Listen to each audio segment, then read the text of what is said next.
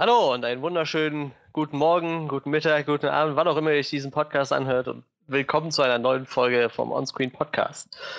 Ja, äh, heute ganz in blau-weiß unser, Shot, äh, unser Shotcast. Warum? Den Namen müssen wir uns unbedingt patentieren lassen, weil ich, ich bin sicher, ja. für den finden wir doch irgendeine Verwendung. Wir wissen es noch nicht genau, aber mir, mir, kommen schon sicherlich ein paar Ideen. Unser Onscreen Shotcast. Also, in der heutigen Folge geht es tatsächlich um einen Film, der sich mit der schottischen Geschichte auseinandersetzt. ja, der, der Versprecher war jetzt nicht beabsichtigt, aber passte ganz gut unser Shotcast. Ja, äh, heute geht es nämlich um äh, Outlaw Kings, den neuen Film von, ich habe den Regisseur vergessen, weil ich mir den Artikel nicht aufgemacht habe. David McKenzie. Danke, David McKenzie. Wie soll er auch sonst heißen? Ein Mac muss im Namen drin sein, sonst darf der so einen Film gar nicht machen. Dann könnte aber auch ihre sein. Nee, aber ich glaube, er ist tatsächlich Schotte. Ich meine, ich hätte es okay. gelesen. genau, dem David, neuen Film von David McKenzie. Ähm, der die Geschichte von Robert the Bruce erzählt. Ähm, für Leute, die Braveheart gesehen haben, da war er, glaube ich, nur ein Nebencharakter. Da ging es, glaube ich, um äh, William Wallace eigentlich. Aber äh, Robert the Bruce ist wahrscheinlich neben William Wallace der einzige Schotte, den man außerhalb Schottlands kennt. So. Auf jeden Fall einer der wichtigsten, sagen wir mal so. Den kennen, glaube ich, die meisten Leute, die sich ein bisschen die Geschichte auskennen. Die sollten den kennen. Auf jeden Fall äh, beschäftigen uns mit dem neuen Film Outlaw Kings mit Chris Pine in der Hauptrolle und äh, Aaron Taylor Johnson, den ich immer noch als Kicker sehe und das immer total interessant ja. finde, wenn der mal nicht Kicker spielt. Obwohl sein Charakter auch ein bisschen durchgeknallt ist eigentlich. Aaron äh, Taylor. Oh, ja, okay, komm her, drauf, drauf zu sprechen. ah, Douglas! Oder ihr die ganze Zeit? Seinen Namen wird man niemals vergessen. Douglas! Ähm, ja, aber das ist natürlich nicht alles. Äh, neben unserer Standard-Review, wie immer, äh, hätte ich vielleicht auch mal die Leute vorstellen können, die mit mir hier sitzen. Aber das mache ich gleich, denn ich erzähle euch noch gerade, was wir heute als Highlights der Woche rausgepickt haben. Äh, wie immer, drei Leute, drei äh, Themen. Drei Schotten, Und, drei Themen. Drei Schotten, drei Themen. Ei, oder wie der Schotte sagt. ähm, wir haben unter anderem einen ersten Teaser-Trailer für den Real weiß ich nicht, Animationsfilm The Lion King bekommen. Ähm, des Weiteren gibt es äh, News zum weiteren Verfahren mit dem Kingsman-Franchise und es gibt einen ersten vollen Trailer zu Patty Jenkins neuem, neuer Kurzzeitserie, wie nennt man sowas? So Kurzserie, Kurz. Miniseries. Miniseries, ja, okay, dann sagen wir Miniseries uh, I Am the Night. Finde ich ganz spannend, habe ich vorher gar nicht so, so nennt man es bei uns in Schottland. Ei. ah, schön. ja, äh, wie ihr schon gehört habt, äh, wir sind hier in altbekannter Besetzung. Hier hat sich nichts geändert. Ich bin aus meinem wohlverdienten Urlaub zurück. Wohlverdient. Ganze Jahr nichts geschafft, trotzdem im Urlaub. Nein, äh, ich, ich war letzte Woche in, Bulgar äh, in Budapest im Urlaub. Genau, Bulgarien habe ich jetzt schon 15 Leuten erzählt oder so, dass ich in Bulgarien war, obwohl es Budapest war. Das ja. ist echt Okay, was soll's. Ja, es hat miteinander überhaupt nichts zu tun, aber es ist äh, doch ein bisschen ähnlich. Vom Namen her wenigstens. Ähm, ja, ich war in äh, Budapest, bin jetzt wieder hier und äh, mit mir natürlich äh, unser Chef Johannes. Ja, äh, ich bin noch am überlegen, wir könnten vielleicht einen Podcast machen, wo wir jede Woche einen anderen schottischen Film besprechen oder eine Person aus Schottland besprechen. Oder so. Entweder das oder, andere Idee für den Shotcast, wir machen ein Trinkspiel da draus. Und ähm, gucken einfach irgendeinen richtig trashigen Film und, und, und, jedes Mal, wenn irgendwas richtig Dämliches passiert, worauf wir uns vorher einigen müssen, dass es da ein bestimmtes Muster gibt, müssen wir einen down. Das ist dann unser Shotcast. Ah, ah. Ich verstehe, Shotcast. Ohne SCH und nur mit SH. Ja, der Shotcast. Ja. Ich, ja. hatte, ich dachte halt die, an Shotcast, also an ja, ja. Schotte. Ja, Auch das halt, möglich. Ich hatte halt Schottland im Kopf. stehen alle Möglichkeiten offen. Egal, Tra Trademark auf beides. Copyright, alles für uns, beide Sorten. Shotcast mit SH und mit SCH. Ja, äh, wie ihr gehört habt, ist äh, Frederick Mac äh, Talking Head und Walking Dead. der bescheuerte Schottenname, den ich Schwieriger Name, aber ja. ist auch Hallo. äh, ja, Johannes, du hast eigentlich den perfekten Namen. So, du bist Johannes McClan. Das ist doch total super. Vom Clan der McClan. ja. ja. Damit es also richtig bescheuert klingt. Der Clan der McClans. Übrigens, für die, die das nicht wussten, Mac heißt Sohn von. Also das ist dasselbe wie, äh, wenn die, weiß ich nicht, Norweger Eriksson heißen oder so. Das ist ein Mac. Heißt quasi auch Sohn von. Mac Ericsson. Mac. das ist quasi der das gibt's garantiert, oder? Ich meine, ich bestimmt. Wenn irgendein bestimmt. skandinavischer Auswanderer. ich meine, das, das, das wäre doch super geil, oder? ich, ich, meine, im Endeffekt äh, sind die Namen ja heutzutage total bedeutungslos, aber also, ich weiß nicht, also der kleine McLeods, irgendeiner von denen hieß halt laut. Und irgendwer war der Sohn vom Laut. So sind halt die Namen irgendwann mal entstanden, ne? Aber naja, ich glaube. Ich wusste das aber auch nicht, das hat uns unser Guide in, in Schottland erzählt, dass Mac Sohn von oder Tochter von heißt. Wahrscheinlich eher Kind von. Du meinst bei dem anderen Urlaub, bei dem du dieses Jahr schon warst? Ah, ich verstehe. ja, ja. Hm, jemand nimmt sich erstaunlich viel raus, was seinen Urlaub angeht.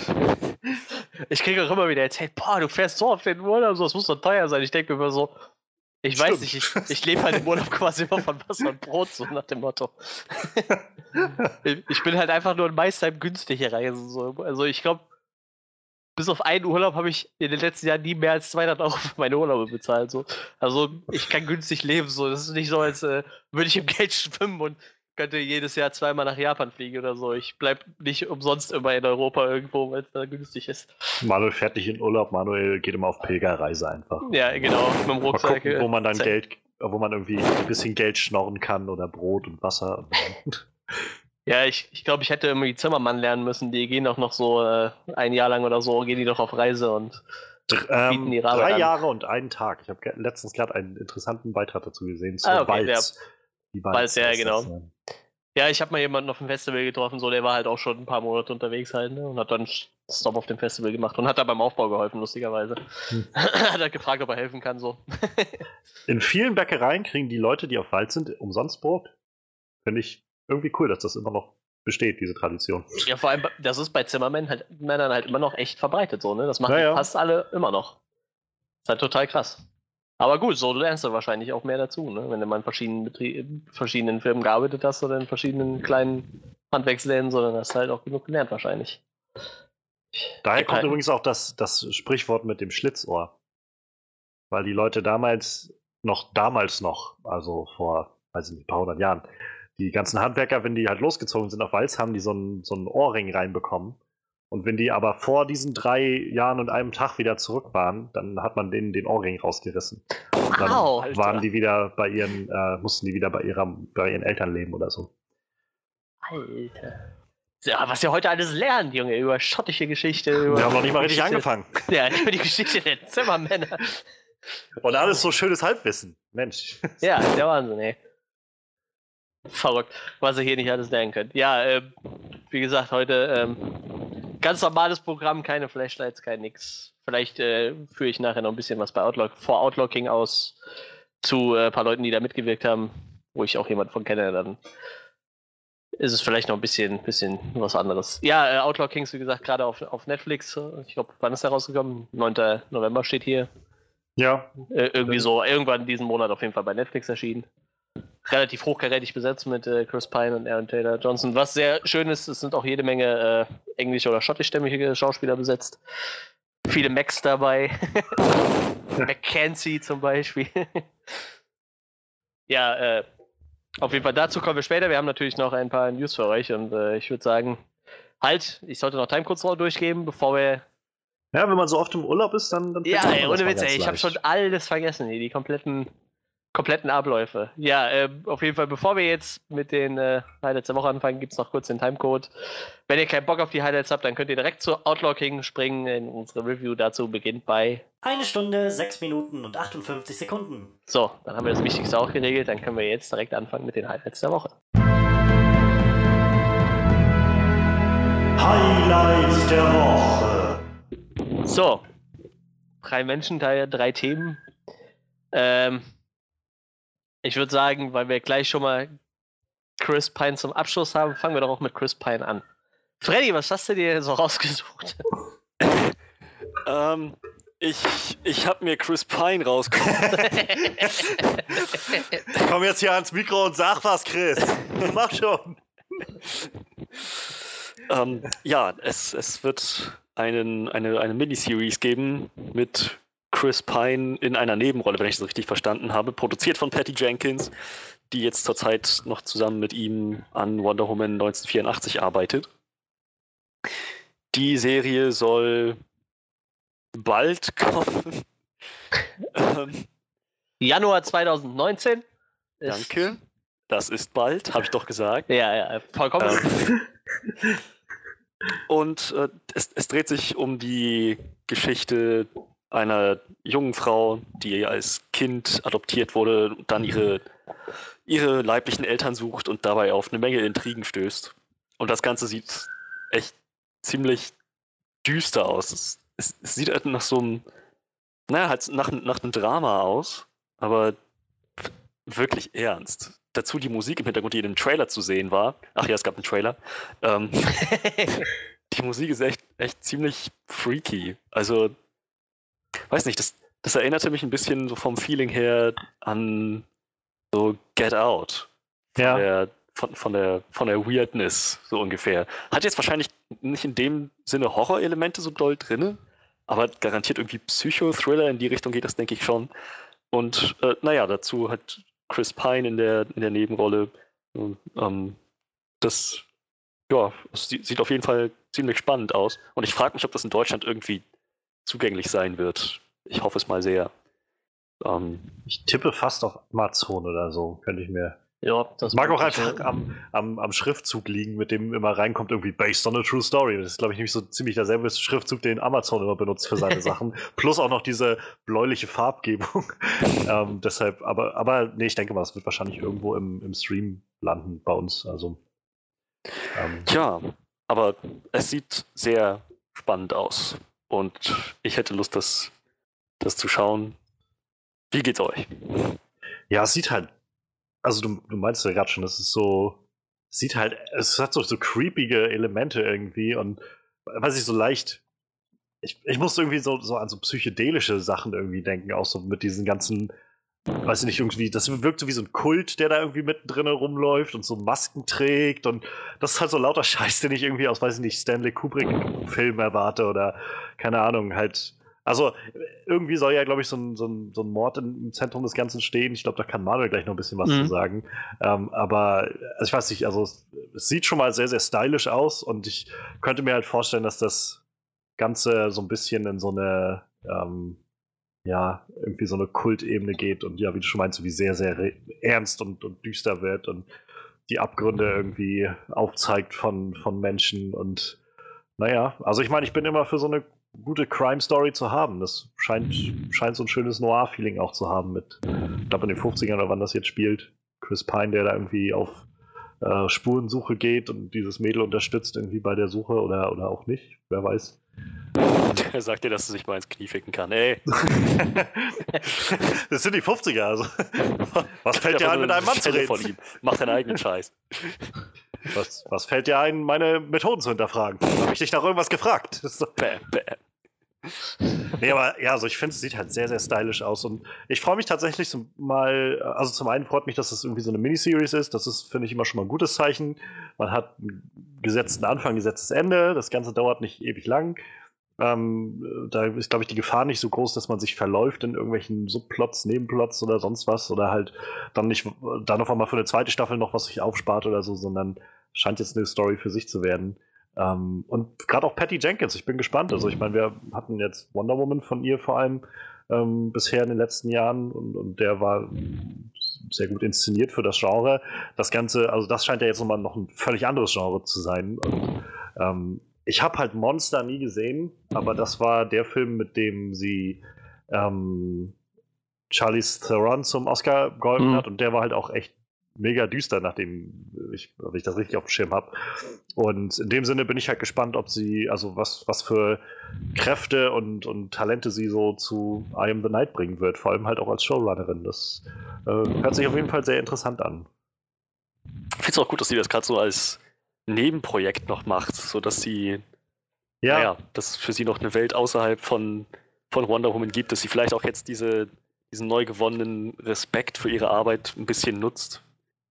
Das ist eigentlich ganz, ganz feine Sache.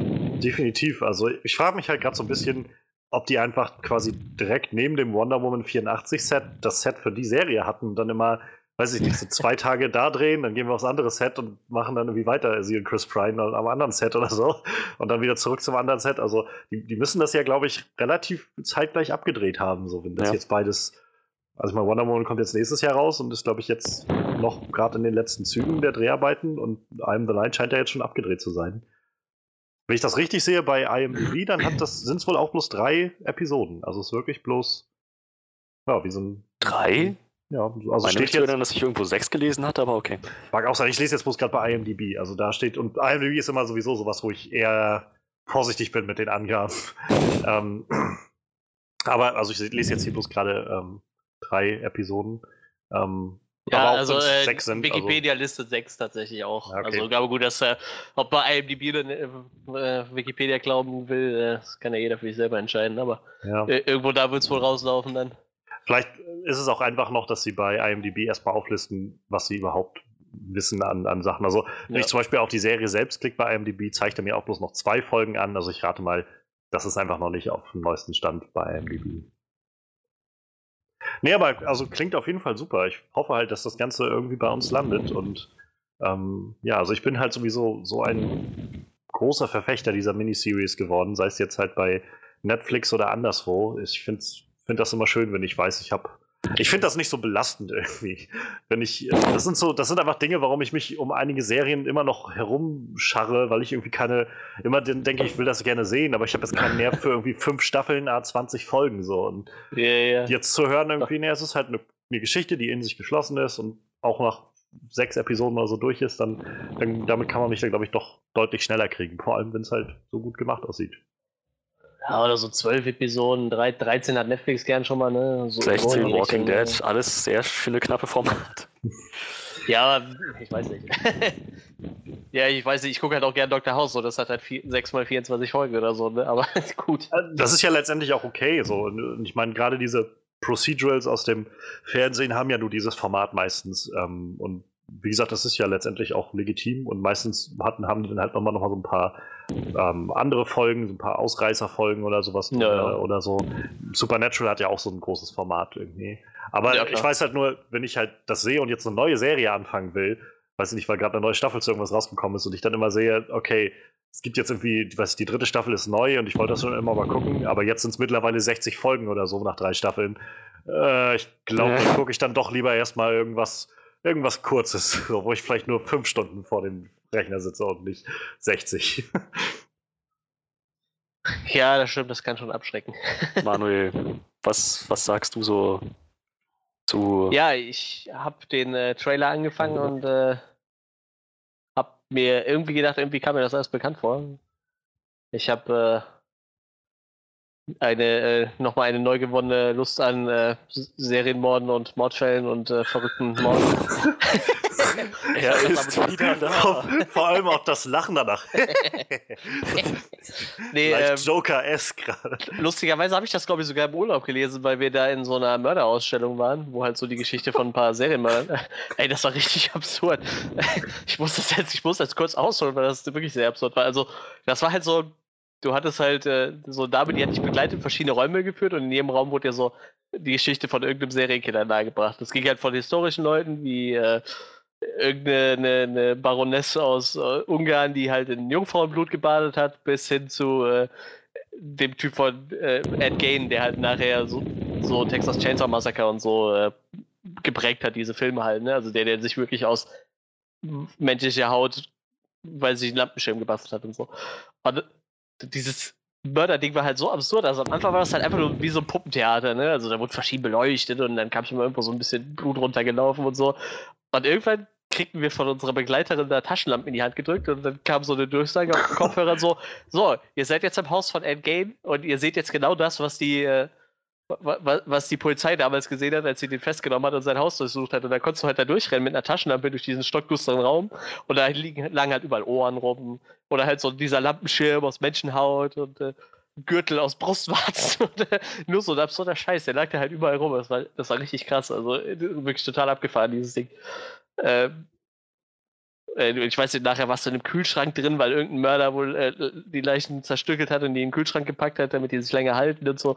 Also echt, echt cool gemacht, sehr absurd. Auf jeden Fall habe ich da wieder viel gelesen und eben als dann der Trailer anfing, habe ich gedacht, irgendwie kommt mir das bekannt vor. So. Und dann stand halt auch irgendwann Black Dahlia da. Da dachte ich so, genau, das ist die Geschichte vom Black, Black Dahlia-Mord. So. Ähm, ich weiß, ist halt für, für Leute, die da nicht so drinstecken, das war auf jeden Fall äh, der Mord an einer jungen Dame, die heißt, hieß Elizabeth Short und äh, ja, äh, und dieser Mordfall war, wurde halt nie aufgeklärt und genau darum wird es halt in diesem Film wohl gehen. Also die sind dem scheinbar auf der Spur, so kam es für mich auf jeden Fall rüber.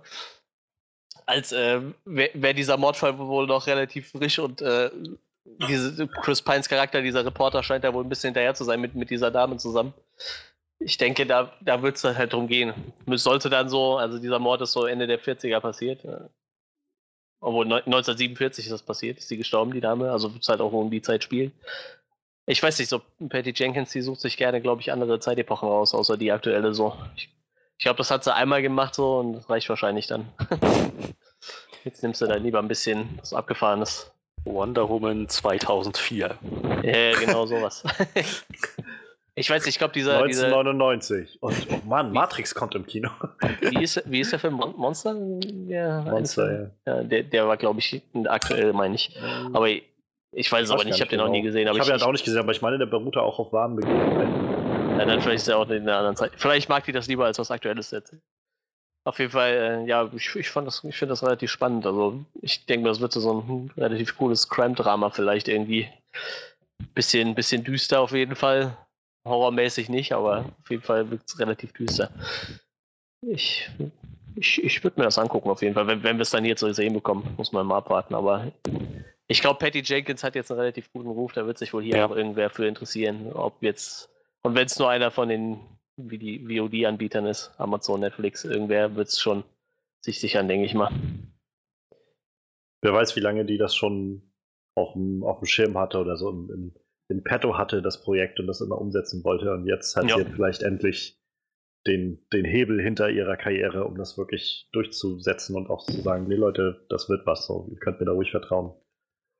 Ja, das aber, ist halt, ne? Wenn du mal einmal so, obwohl, aber ich meine, ist ja nicht so, als hätte die vorher nichts gemacht, ne? Aber. Naja, aber das ist ja gerade der Punkt gewesen. So, warum hat das irgendwie für eine Regisseurin, die Monster gemacht hat und damit halt ja, Oscars gewonnen hat und alles? 14 Jahre, ne? Ich dann einfach mal ewig gedauert, bis sie, bis sie im Mainstream-Kino sozusagen einen Job bekommen hat. Ja, das stimmt schon. Ja, aber jetzt hat sie auf jeden Fall den Stand, wahrscheinlich, so den Stand, dass es. Ja dass sie sich das erlauben kann, nochmal was zu machen, wo sie vielleicht schon länger Bock drauf hatte. Ne? Das ist ja. immer ganz nett, wenn man sich dann sowas erfüllen kann. Ignorieren wir jetzt eigentlich Manuels seltsame Urlaubsgeschichte? ähm, also, das sind so Dinge, die ich auch. Sowas würde ich zum Beispiel nicht mit Urlaub verbinden. Weiß ich nicht. so eine Mörderausstellung? Ich weiß nicht. Ich habe auch ja. eine andere Ausstellung gesehen, die halt äh, geschichtsträchtig vielleicht nicht interessanter wäre, aber äh, auch irgendwie sehr abstrus ist. Ich war halt in der Mumienausstellung und das waren halt alles echte Mumien und äh, das war halt sehr absurd, weil da waren zum Beispiel auch Schrumpfköpfe, so echte Schrumpfköpfe, die die irgendwo in Afrika gefunden haben, wo die halt irgendwie Köpfe von Menschen geschrumpft haben. Wie auch hm. immer das funktioniert. Gross. Und äh, super viele äh, tote Menschen, von ägyptischen Mumien bis hin zu Leuten, die halt in irgendwelche Moraste gefallen sind und auf natürliche Weise mumifiziert waren.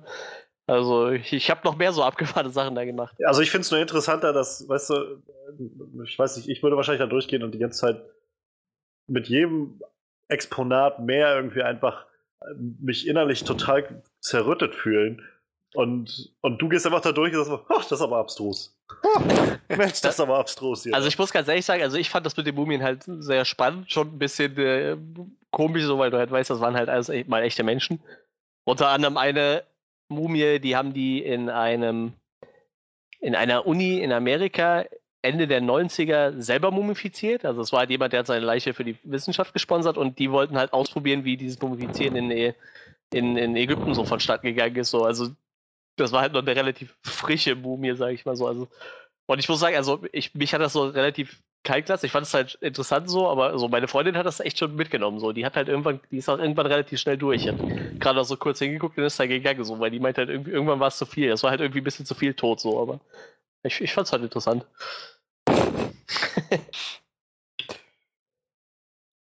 On-Screen-Podcast-Host on a Killing Spree. Irgendwann steht es in den Zeitungen. Ich glaube, die Leute halten mich langsam schon für wahnsinnig, aber ich bin eigentlich ganz harmlos.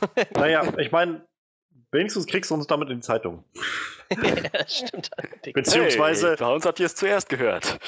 beziehungsweise vielleicht kriegst du dann noch einen von uns in die Zeitung. Denn ich glaube, die Chancen stehen ganz gut, dass du deinen, äh, deinen ersten Mord wahrscheinlich mit einem von uns ausleben willst. Einfach mal so. Weißt du, dann, dann heißt es wieder, sie hätten es doch kommen sehen müssen. Jemand nennt sich doch nicht freiwillig der Horrorexperte. ja. genau so wird es dann kommen. Nein, aber äh, wie gesagt, in Budapest sind gerade äh, ein paar interessante Ausstellungen. Jetzt haben sie auch mal auf Ideen gebracht. Nee, keine Sorge, ich, ich will nicht jemanden mumifizieren. Allerdings würde mich schon interessieren, wie man Schrumpfköpfe herstellt. Wie man so einen Lampenschirm werde ich euch ne? danach nicht mumifizieren, versprochen. Danke, was? ich meine, das, das war auch eine sehr wissenschaftliche Ausstellung, so, ne? Also die ganzen Exponate, die kommen halt von irgendeiner Universität und die haben halt angefangen, so diese Mumien zu, zu äh, mit CTs zu, zu mhm. untersuchen, so halt einfach mal zu gucken, halt, ne, ein bisschen wissenschaftlich ranzugehen, aber ich, ich fand es halt interessant, dass man sowas überhaupt mal zu sehen bekommt, weil ich meine, so Mumien sieht man nicht alle Tage. Und wenn dann, äh, wenn mal wieder die äh, Tutanchamun-Ausstellung irgendwie durch, durch die Welt zieht, das passiert ja öfter schon mal, die waren, glaube ich, auch schon mal in Köln. Und dann dachte ich mir, dann nutze die Chance jetzt mal. Wie gesagt, das sieht man ja nicht alle Tage.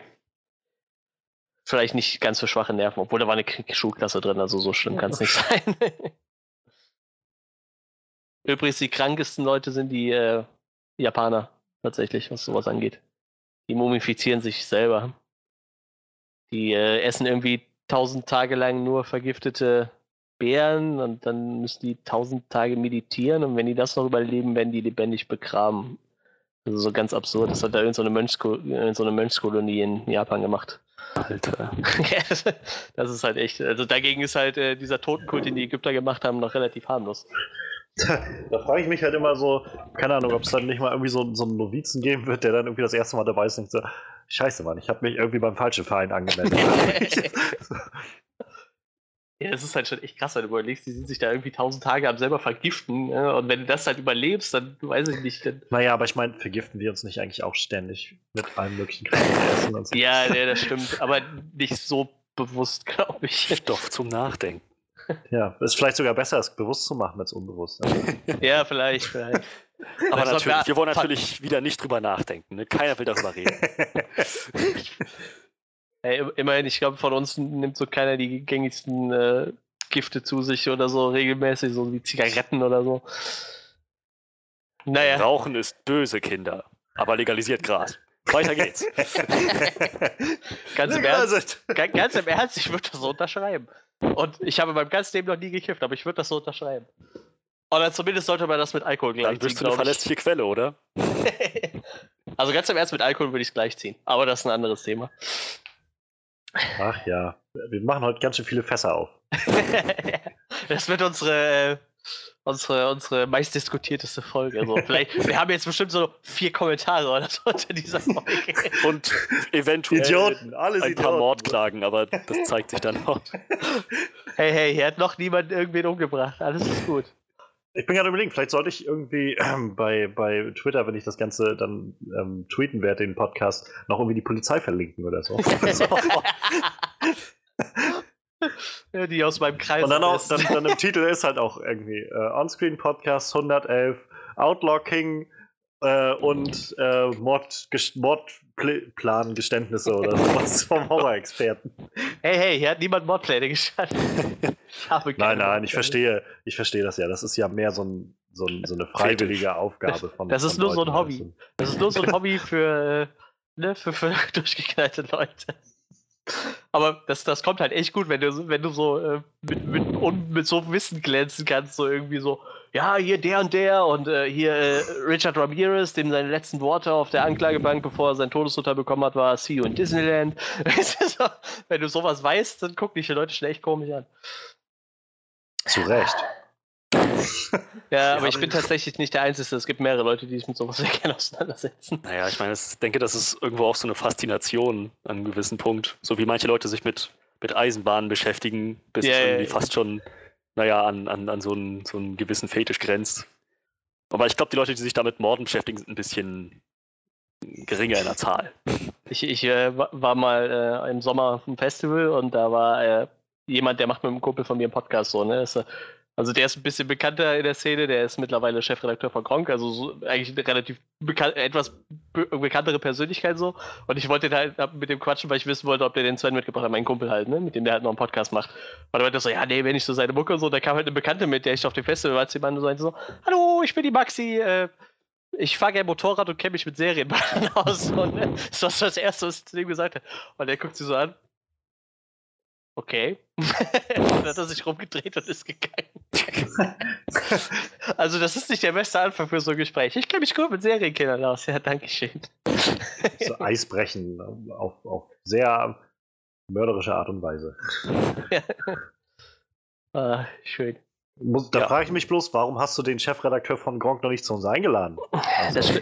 Ich, witzigerweise will ich ja mit dem. Äh, können wir das jetzt schon spoilern? Ich meine, das kommt ja jetzt am Sonntag raus. Da können wir ja eigentlich schon mal erwähnen, ne? Also, äh, Sonntag wir haben ja auch schon drüber geredet im, in unserem äh, 100 Special, glaube ich, war das. Ja, aber da haben wir es noch nicht erwähnt, beim Namen genannt, oder? Doch. Er ist der, auf jeden Fall kommt jetzt unser neues Format am Sonntag äh, on Screen at Midnight und äh, ich wollte tatsächlich mit, de, mit der anderen Person, mit der er zusammen den Podcast macht, mit, die, mit der wollte ich eigentlich den ersten On-Screen Midnight machen. Das, das äh, schiebe ich halt ewig lang vor mir her, aber naja. Das war dann der Grund, warum du es letzten Endes nicht gemacht hast. Weil der andere Typ weggelaufen ist. Jemand ist dir zuvor gekommen, nach den Monaten nee, von nee, also Planung also die, und Warten. Nee, der Podcast ist schon, läuft schon ein bisschen länger. Ist halt ein Videospiel-Podcast. Ne? ja, irgendwann ich, wie gesagt, es werden immer mehr Sachen mit Leuten, die, mit denen ich darüber gequatscht habe, aber irgendwann wird das was. Ja, wie gesagt, könnt ihr euch auf jeden Fall so ein kleiner Spoiler am Sonntag schon mal darauf freuen. Johannes hat die erste Folge on Screen at Midnight aufgenommen. Die gibt es dann in der Nacht von Sonntag auf Montag. Und nur dann. Für eine nur Stunde dann. und dann wird genau. es sofort wieder gelöscht. Von 12 bis CBS. 1. Oh, Entschuldigung. 12 bis 1, dann ist es wieder weg. Ja, äh, schließen wir das Thema ab. Vielleicht kommen wir nachher nochmal zu irgendwelchen Serienmördern. Vielleicht fällt mir noch ein schottischer Serienmörder ein oder so. Nein, äh, Blödsinn. Ähm, ja, wir haben ja noch zwei News und äh, ich würde sagen, dann nehme ich jetzt mal meine, um mich ein bisschen selber wieder runterzukochen. Nein, Quatsch. Messer sind scharf. Nein, sind sie nicht. Blödsinn. Hör auf damit. Nur ähm, mit stumpfen Messern schneidet man sie. Genau. So, ähm, ja, wir haben ja noch einen, äh, wir haben noch einen anderen neuen Trailer bekommen, beziehungsweise eigentlich nur einen Teaser, und zwar zur in Anführungsstrichen Realverfilmung vom Lion King. Semi-Realverfilmung. Ja, äh, der König der Löwen bekommt eine ein Remake äh, in Form eines, ja, es wird gerne mal als Realfilm betitelt, aber eigentlich eines animierten Films, der aber in Richtung äh, Realismus geht, eher so wie, äh, Jungle, wie die Jungle Book Neuverfilmung halt. Ne? So, so, in die Richtung wird es halt gehen. Ähm, wie gesagt, wir haben jetzt den ersten Teaser bekommen und der zeigt quasi im Endeffekt nochmal die Anfangsszene aus dem äh, Original König der Löwen, quasi die Geburt von Simba mit den äh, Tieren, die alle zum, zu diesem Berg laufen. Hat der Berg einen Namen? Ich weiß es nicht. Ich habe König der Löwen Jahre nicht mehr gesehen. Auf jeden Fall, wie diese Tiere alle zu den Bergpilgern, um quasi den Sohn des Königs des Löwens halt zu begrüßen, den zukünftigen König. Man sieht halt auch äh, Rafiki, wie er quasi ihm diesen roten Strich auf die aufs Fell malt, wie er das halt in dem Ursprungsfilm auch gemacht hat und ihn dann über die Klippe hält. Wie gesagt, diese epische Szene, die wahrscheinlich jeder, selbst wenn man den Film nicht gesehen hat, schon mal gesehen hat irgendwo. Ja, und äh, das war der erste Teaser. Ich gehe mal davon aus, da wird auch irgendwann demnächst mal ein voller Trailer zu folgen. Ja, und im Endeffekt sieht es halt aus wie der König der Löwen als animierter Film mit ein bisschen mehr Realismus, aber so mehr hat es jetzt mein Interesse auch nicht geweckt. So, ich weiß nicht. Also ich ah. fand als Kind König der Löwen halt toll, aber ich weiß nicht. Ich finde der Film steht halt immer noch ganz gut. So, oder ich weiß nicht, ob der jetzt noch mal so ein Animationsrealfilm-Remake gebraucht hätte. Ich weiß nicht. Wie sieht es bei euch aus? Ähm, komplett anders. Ich meine, wir hatten uns, glaube ich, schon mal darüber unterhalten, über den, über den Lion King-Film und ob, ob ähm, wir vorhaben, den zu sehen. Ich habe ja König der Löwen, den, den Originalfilm, nie gesehen.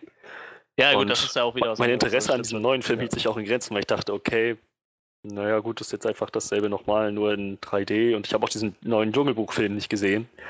Ähm, die Wahrscheinlichkeit war einfach nur größer für mich, dass ich den jetzt sehe, als dass ich mir den alten ja. nochmal angucke. Und naja, nach dem Trailer hat sich das ziemlich, ziemlich gewandelt, muss ich sagen. Das sieht halt, weiß nicht, es, für mich macht das echt einen Unterschied, ob das Zeichentrick ist oder so eine wenigstens halbwegs echt wirkende Umgebung.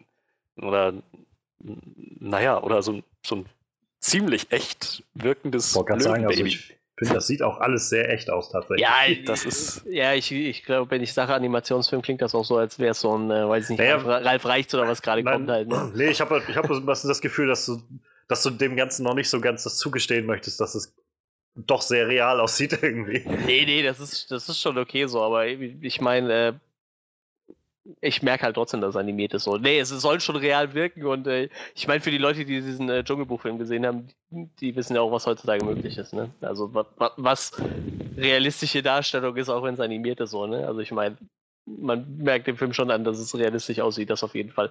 Ich will das nicht äh, klein und sagen, dass es äh, sieht aus wie Ralf Reichts oder so, ne? wie in so einem Animationsfilm, der, grad, der jetzt als nächstes auf dem Zettel steht. Ich meine, Simba allein, das, das, das sieht aus, als hätten die eine Katze zum Motion Capturing gebracht. Ja. Das, der sieht echt aus wie eine kleine Katze. So. Mit ein paar Löwen-Touches, aber das, das ist total krass. Ich wollte gerade sagen, das ist aber schlecht, wenn es ein Löwe sein sollte. Ne?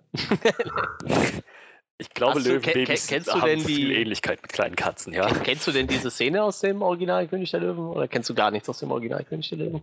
Naja, die, die, Szene, wo dieser Mandrill ihn über die Klippe hält. Ja, kennt ja, ja, ja, eben. Die, ich meine, die kennt ja irgendwie jeder so, auch wenn man. Darüber hinaus irgendwie. gar nichts. Ähm, hier, Can You Feel the Love Tonight? Habe ich ja, mal gespielt. Ja, okay.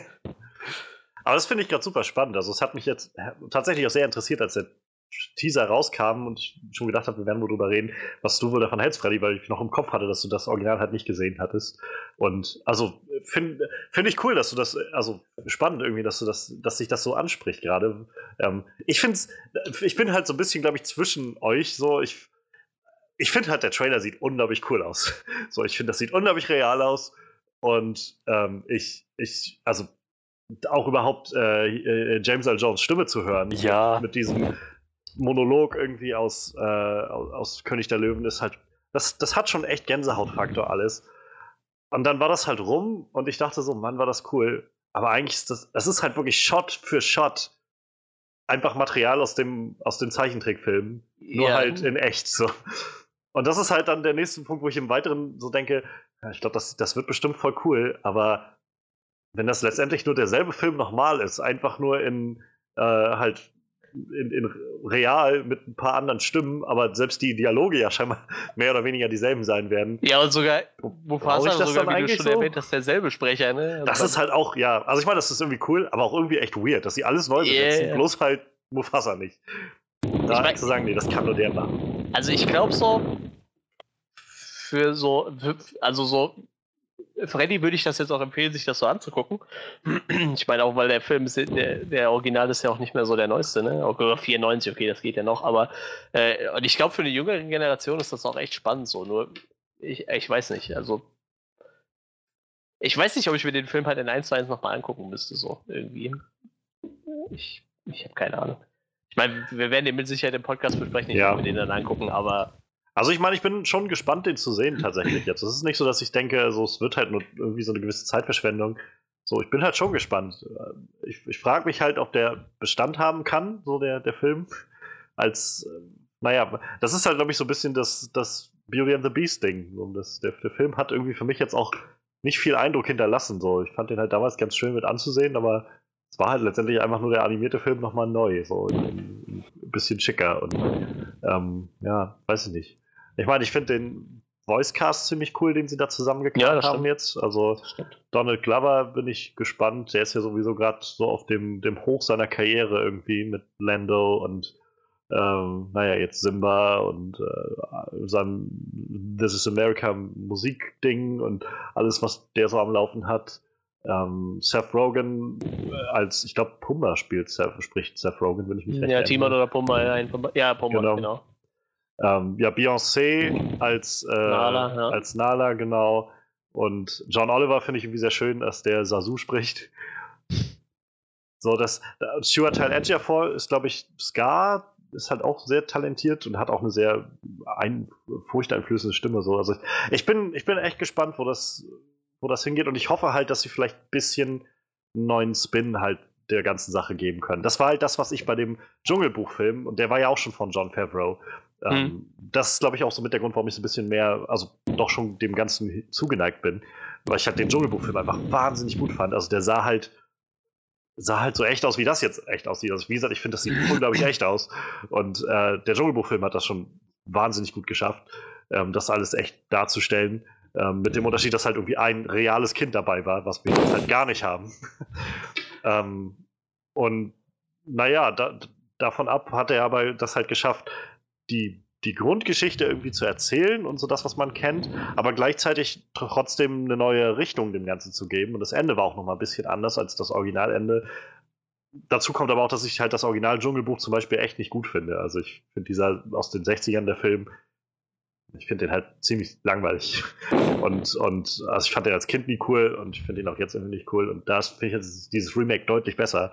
Aber wie gesagt, das war halt auch ein Film, der, der irgendwie sich nur verbessern konnte für mich. Bei König der Löwen, das Original ist halt einfach ein ziemlich perfekter Film. So, da muss man eigentlich jetzt nicht noch groß was ändern. Deshalb, ja, das ist so. Das ist so ein bisschen seltsam irgendwie. Diese, ich, ich, ich wundere mich sowieso, dass Disney halt also was heißt, ich wundere mich, Beauty and the Beast hat irgendwie genug gezeigt. Ich glaube, der hat 1,3 Milliarden Dollar eingespielt oder so. Hm. Die Leute gucken das halt so.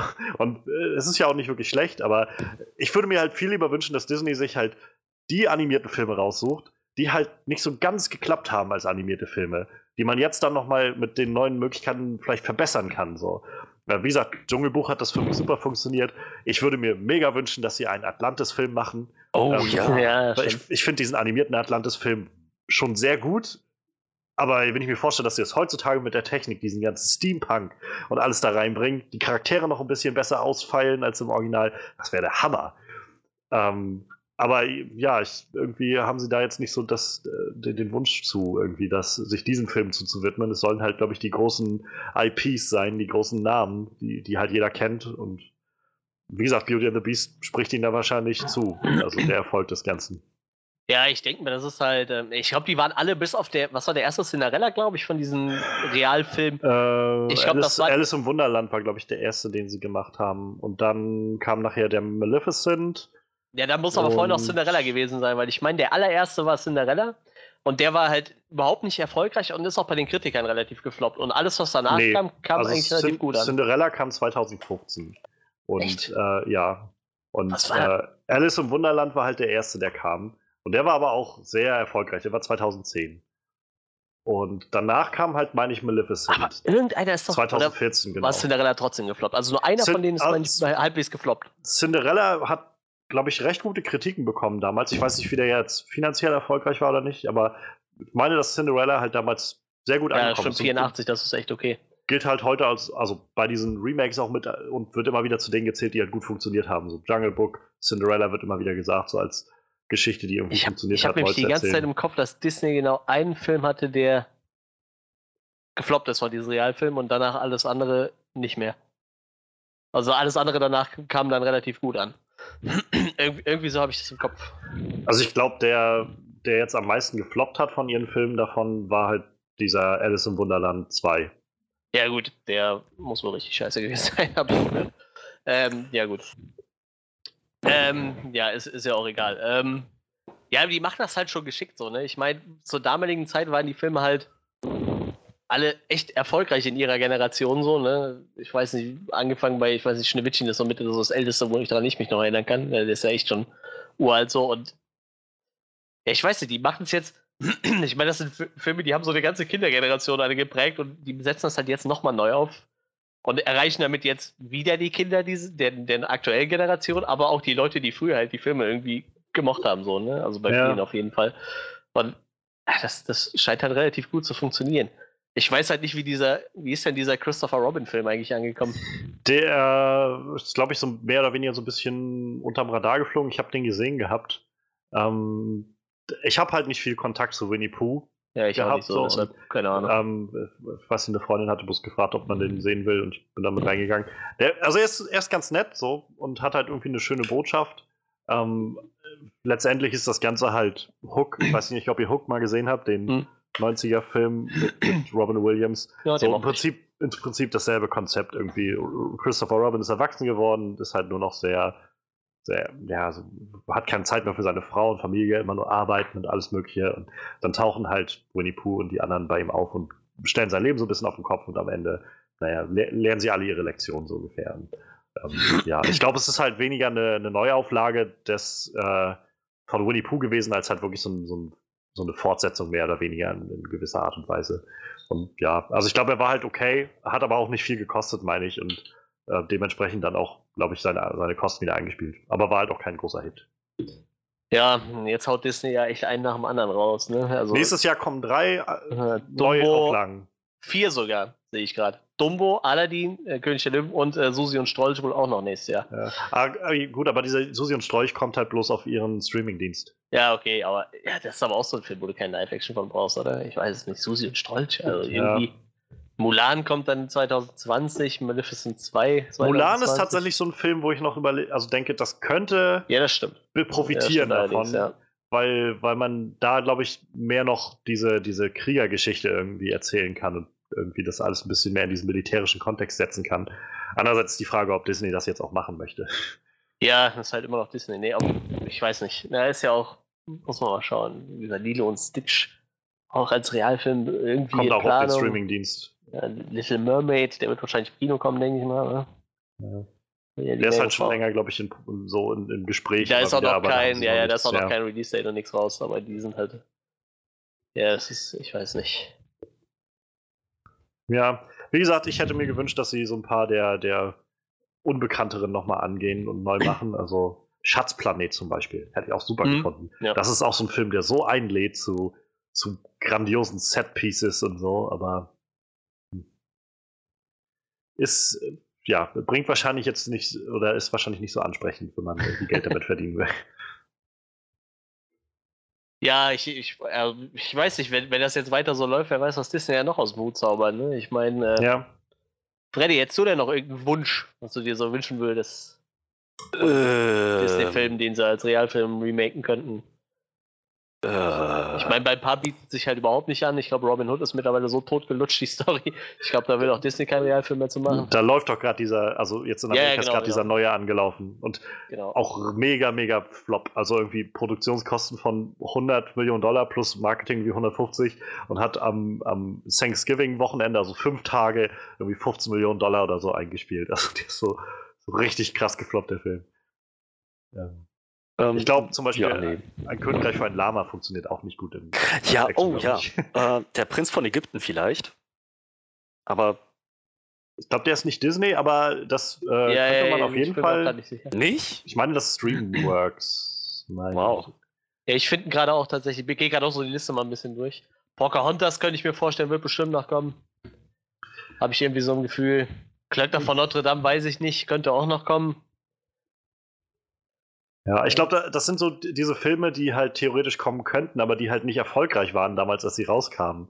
Und Disney wahrscheinlich deshalb erstmal sagt, ja gut, brauchen wir das jetzt so wirklich. Pocahontas und Glück davon noch Dame war nicht erfolgreich. Ich weiß es nicht mehr. Die waren, Ahnung, die waren, ähm, also im Vergleich zu dem, das war so die, dieses Ende der Disney-Renaissance, die dann so gerade, also es ging ja los quasi 89 mit, mit äh, die kleine, Meer, also Ariel, kleine Meerjungfrau. Ja. Ähm, das war so der erste Woche, mal Disney ist wieder da, so mit so einem neuen Gewand, neuem Animationsstil und irgendwie grandiosen Filmen und dann ging es halt Beauty and the Beast weiter und dann halt König der Löwen, was halt auch insofern sehr spannend oder sehr, sehr witzig ist, weil die zu, quasi zeitgleich an König der Löwen und an Pocahontas gearbeitet haben und Pocahontas eigentlich so das, das Triple-A-Projekt für sie war und, und König der Löwen war eigentlich nur so dieses Seitenprojekt, was sie noch am Laufen hatten und dann ist König der Löwen fertig geworden und ist halt, naja, der Film geworden, der er jetzt ist. Und dann kam Pocahontas und Pocahontas ist dann halt eher abgeschmiert tatsächlich. Ja, ich habe gerade mal die Zahlen geguckt. Also König der Löwen hat fast die Milliardenmarke geknackt. Pocahontas noch 350 Millionen. Äh, Klöckner von Notre Dame 320 und dann kam Herkules und der ist dann noch mehr abgeschmiert. So, der hat dann ja. nur 250 eingespielt. Obwohl ich sagen muss, ich mag den Film echt gerne. Also Herkules fand ich echt gut. Aber hoffe ich auch nicht auf ein Remake, ehrlich gesagt. Ja, ich weiß nicht. Ich habe Glöckner von Notre Dame mir gerade vor ein paar Tagen mal angeguckt bei Sky. Ähm, die Musik ist halt sehr toll, aber der Film ist auch tatsächlich sehr, also auch nicht so wirklich in ja, sich schlüssig. Gerne, so.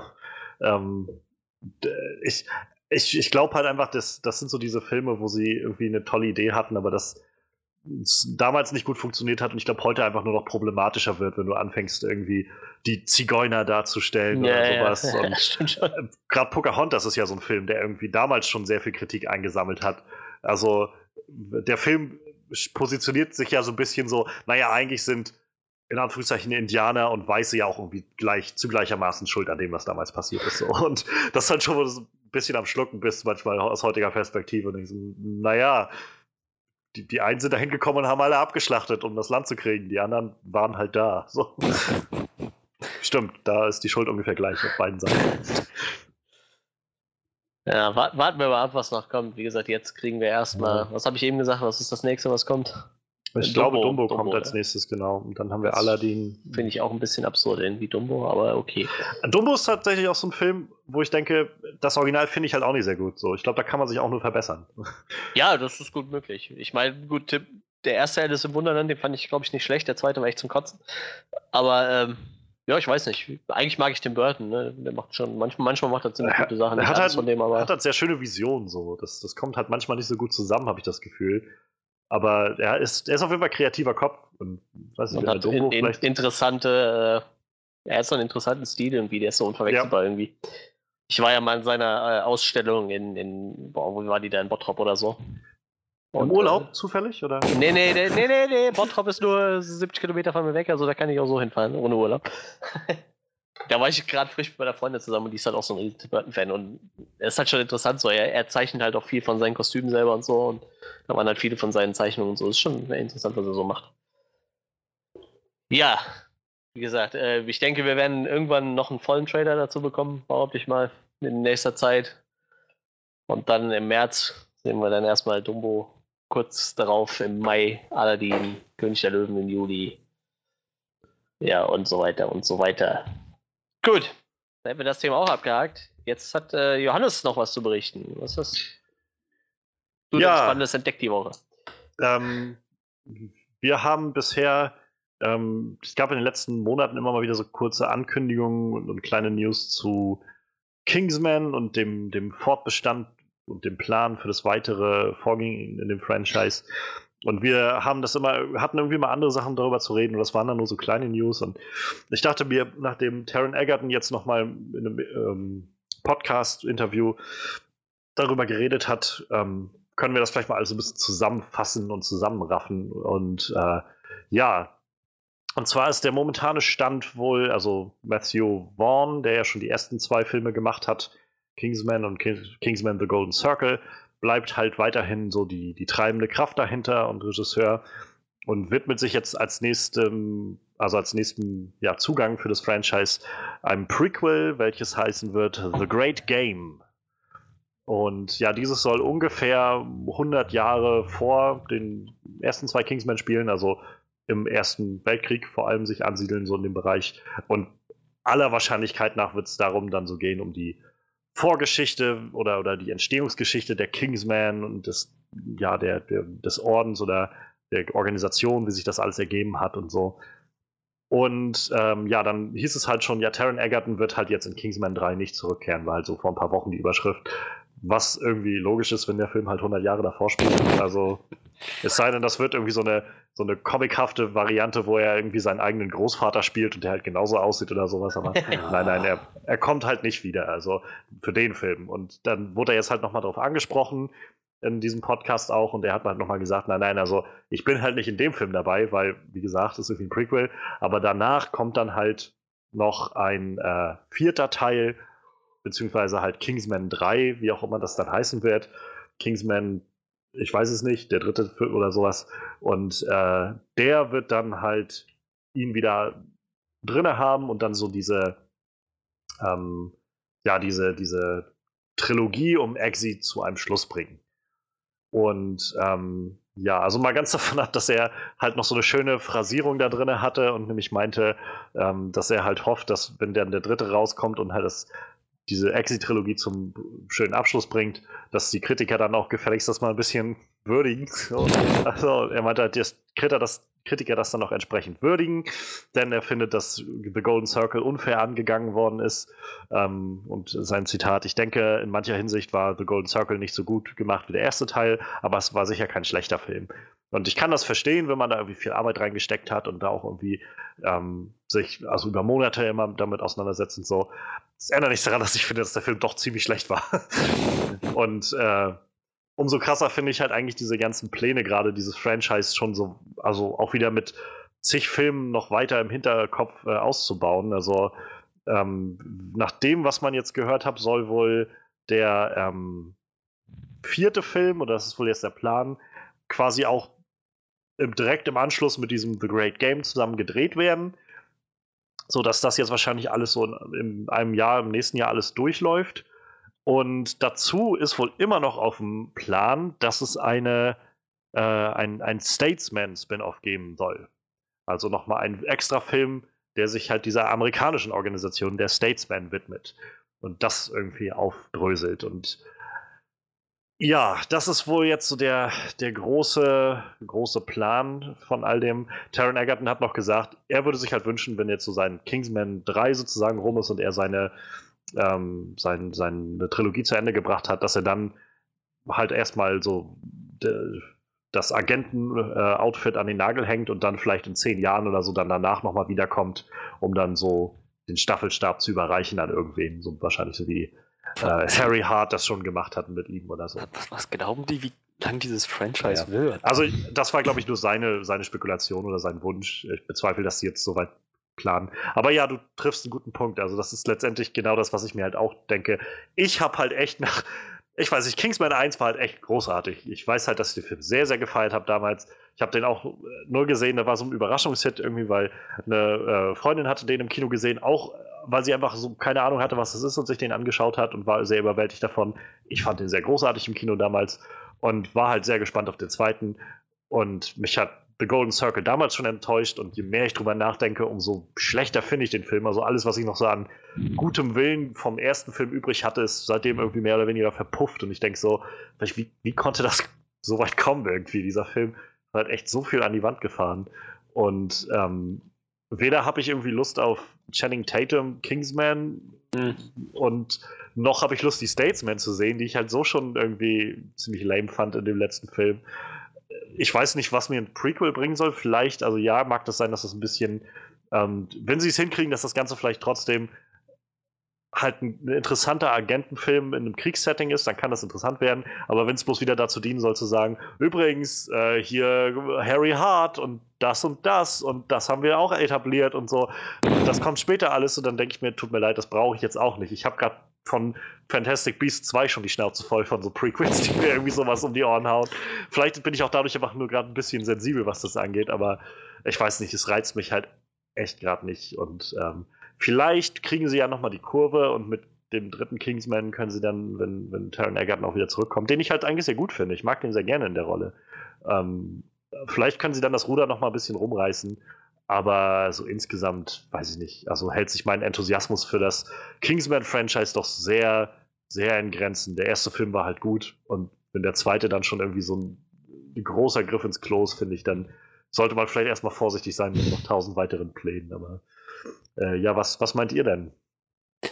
Na gut, ich habe ja gerade schon mal ein bisschen angefangen. So. Also, ich finde dieses ganze Gehabe von wegen, ähm, Trilogie und, und Prequel, dann vielleicht noch Staffel Staffel überreichen, das, das finde ich total lächerlich. Ich meine, die haben es hingekriegt, einen guten Film zu machen. Und dann einen nachgelegt, der so mäßig war, wenn, wenn ihr mich fragt. Ich fand ihn jetzt nicht super enttäuschend, aber er war schon nicht mehr das, was der erste gewesen ist. Und bei weitem nicht. Das waren keine kleinen Unterschiede, sondern deutlich spürbare Unterschiede. Naja, und dann, dann jetzt irgendwie davon auszugehen, dass das alles ein Riesen-Franchise wird, das auch so für selbstverständlich hinzunehmen und solche Pläne zu machen, das finde ich ein bisschen übertrieben. Ja. Ich meine, Fantastic Beasts hin oder her, wir hatten sieben gute Harry Potter-Filme, acht. Und ähm, mehr oder weniger gute, ne? aber sie waren alle irgendwie gut, hatten Hand und Fuß. So Kingsman hat bei weitem noch nicht diesen Status erreicht, um sich sowas zu erlauben. Und selbst bei Harry Potter sind wir schon kritisch, wenn die sagen, wir machen jetzt fünf ja. Filme, die im selben Universum spielen, kündigen das von, vorne, von vornherein so an. Ähm, naja, ich habe auch nichts gegen Taron Egerton in der Rolle, er ist gut und so, aber ich, ich frage mich echt, ob diese Kingsman-Welt noch wirklich so viel hergibt und ob ich so viel Vertrauen darin habe, dass die das nochmal gut machen. Tja, ich habe halt das Gefühl, dass sie versuchen wollen, das Ganze zum neuen Bond-Franchise zu machen. Also ist das halt so. Ich meine, in dem Sinne wundert es mich nicht. Ich glaube, James Bond ist einfach auch nicht mehr das, was er mal war. Ich habe die Filme nie verfolgt, keine Ahnung. Aber ich habe halt mitbekommen, dass Spectre echt ganz schön bei allen durchgefallen ist und sich auch der Enthusiasmus von vielen Leuten für den nächsten Bond-Film in Grenzen hält. Zumal die ja auch immer länger brauchen, damit die rauskommen mittlerweile. Ähm, weil Daniel Craig irgendwie sich erst nicht einig wird, ob er jetzt nochmal Bond sein will oder nicht. Und dann verlieren sie irgendwie zehn Regisseure und immer wieder muss wer Neues ran oder so. Ähm, und ich weiß, also ich glaube, in dem Jahr, als Kingsman rauskam, gab es halt drei verschiedene oder vier verschiedene Agentenfilme. Halt alle so eine in die Richtung Kingsman, Spectre war, glaube ich, da und äh, einer, ich glaube, Mission Impossible 5 war das, der damals rauskam und noch irgendwas anderes. Und äh, Man from Uncle oder so. Und ich, viele haben halt gesagt, so interessanterweise war halt James Bond Spectre halt so der schlechteste Agentenfilm in diesem Jahr. Und Kingsman war irgendwie so ein, so, wo, viel, wo einige meinten, so, ja, das könnte halt das neue Bond-Ding werden. So, so ein bisschen, bisschen lustiger alles angelegt, bisschen überdreht und so, aber trotzdem irgendwie interessante Action und eine, eine spannende Agentenstory. So, naja, und vielleicht klammern sie sich immer noch an diesen Gedanken, dass das halt das neue Bond-Franchise wird. Aber selbst da denke ich halt auch so, mach doch nicht, mach doch nicht tausend Seitenprojekte. Ein Statesman-Film so. Es tut mir leid, aber die haben selbst in dem Original, also in dem zweiten Film jetzt, in, in Golden Circle, haben die doch bloß, weiß ich nicht, 20 Minuten Screentime oder sowas gefühlt. Ja. Und es ist, ich weiß nicht, es fällt mir einfach schwer, das irgendwie, irgendwie einzusehen, wo, warum wir jetzt diese ganzen Seitenprojekte und alles Mögliche noch brauchen. Prequels und Schieß mich tot. Also. Ja, ich weiß nicht, also irgendwie die, die Statesmen hatten auch diesen Charme überhaupt nicht irgendwie, so wie, wie die Kingsmen im ersten Teil halt. Ich, das ist halt so, ja, so wie dir so Texaner-Assis vorstellt, irgendwie. Besonders durch Tatum sein Charakter. So. Ja, ist er so, ist so, so Affen mit der Schrumpfhütte und Cowboy-Hut. So. Ist so. Ich, ja, für mich war es nichts anderes. Genau so was war das. So richtige Proleten-Amis. So. Also, was Manuel sagen möchte, alle Leute aus den Südstaaten Amerika sind einfach nur Affen mit, mit Cowboyhüten und Pistolen. Nein, aber das ist ungefähr so, wie wenn du im Ausland nach Deutschen fragst und die sagen alle, das sind so diese Typen mit Lederhosen, die die ganze Zeit Sauerkraut essen. Genauso stelle ich mir diese ganzen Texaner vor, weißt du, so Cowboyhut, einfach so ja. eine Flinte, weißt du, so. Okay. Aber genauso wurden die doch dargestellt, weißt du, und ich weiß nicht, ich fand, vielleicht, vielleicht liegt es auch daran, dass die halt nicht so diese, dieses diese, diesen Aufbau hatten wie irgendwie die Kingsmen dann, weil du hast ja im ersten Teil schon ziemlich gesehen, wie du wie, wie Exi da eingeführt wurde und wie dieses ganze Ding da funktioniert und wie das Aufnahmeritual funktioniert. Und ja, da war es ja viel mehr drin irgendwie. Die, die Statesmen waren halt einfach da, aber irgendwie, ich, ich weiß, ich bin da überhaupt nicht mit warm geworden mit denen. Deshalb, ich, ich bräuchte die überhaupt nicht. Ich fand die total affig. Aber, äh, ja, ich weiß nicht, aber ich, ich, ich würde trotzdem auch gerne einen dritten Kingsman sehen irgendwie. Ich fand den zweiten auch nicht gut, aber dadurch, dass ich den ersten ziemlich gut fand und den echt verdammt oft gesehen habe, würde ich mir, glaube ich, doch noch einen dritten wünschen in der Hoffnung, dass er besser wird. Allerdings, wenn, wenn äh, Taron Egerton schon gesagt hat, er ist nicht mehr dabei, dann bin ich mir auch nicht so, oder im nächsten nicht dabei, dann bin ich mir halt auch nicht sicher, ob das so. Dann ja, würde ich, glaube ich, eher ich glaub, auf den danach warten, wenn der ja. dann wirklich kommt, wo er dann wieder dabei ist, so als Abschluss von der Trilogie. Vielleicht, wie gesagt, können sie es nochmal retten. Ich glaube, das Ding ist halt bei, bei Taron Egerton, dass der halt einfach gerade durchstartet. So seit dem, vor allem seit dem ersten Kingsman-Film. Ja. Taucht er ja überall auf. Also ich meine, dieser Robin Hood Film ist jetzt, glaube ich, ein ziemlicher Griff ins Klo, aber das war ja auch angedacht als großes Franchise und so, ein Franchise-Starter. Und ähm, wo ich jetzt tatsächlich sehr gespannt drauf bin, nächstes Jahr kommt der äh, Rocket Man. Ich weiß nicht, ob ihr schon mal irgendwo einen Trailer gesehen habt. Ab und an kommt jetzt im Kino gerade, ähm, wo er quasi Elton John spielt und halt auch hm, singt ja. und so. Ah, und, ja. Ähm, er spielt da bin John ich, auch krass. Ja, genau. Und äh, da bin ich halt schon sehr gespannt, weil, also so grauenhaft ich Sing auch fand damals in animierten Filmen, seine ähm, Still Standing Nummer war halt ziemlich on point, so wo er halt Elton John gesungen hat. Und, ähm, ich, also, das war da, er? Ja, ja, das hat selbst gesungen. Der ist halt richtig talentierter Sänger. Also äh, ich hatte irgendwo ein Interview seitdem mal gesehen gehabt, wo er ähm, im, in so einem Radiointerview ist und irgendwie die eine Dame sagt ihm immer bloß so Zeilen vor aus, aus äh, verschiedenen Songs und dann singt er halt dann meistens irgendwie weiter. Und das, der ist halt echt verdammt musikalisch.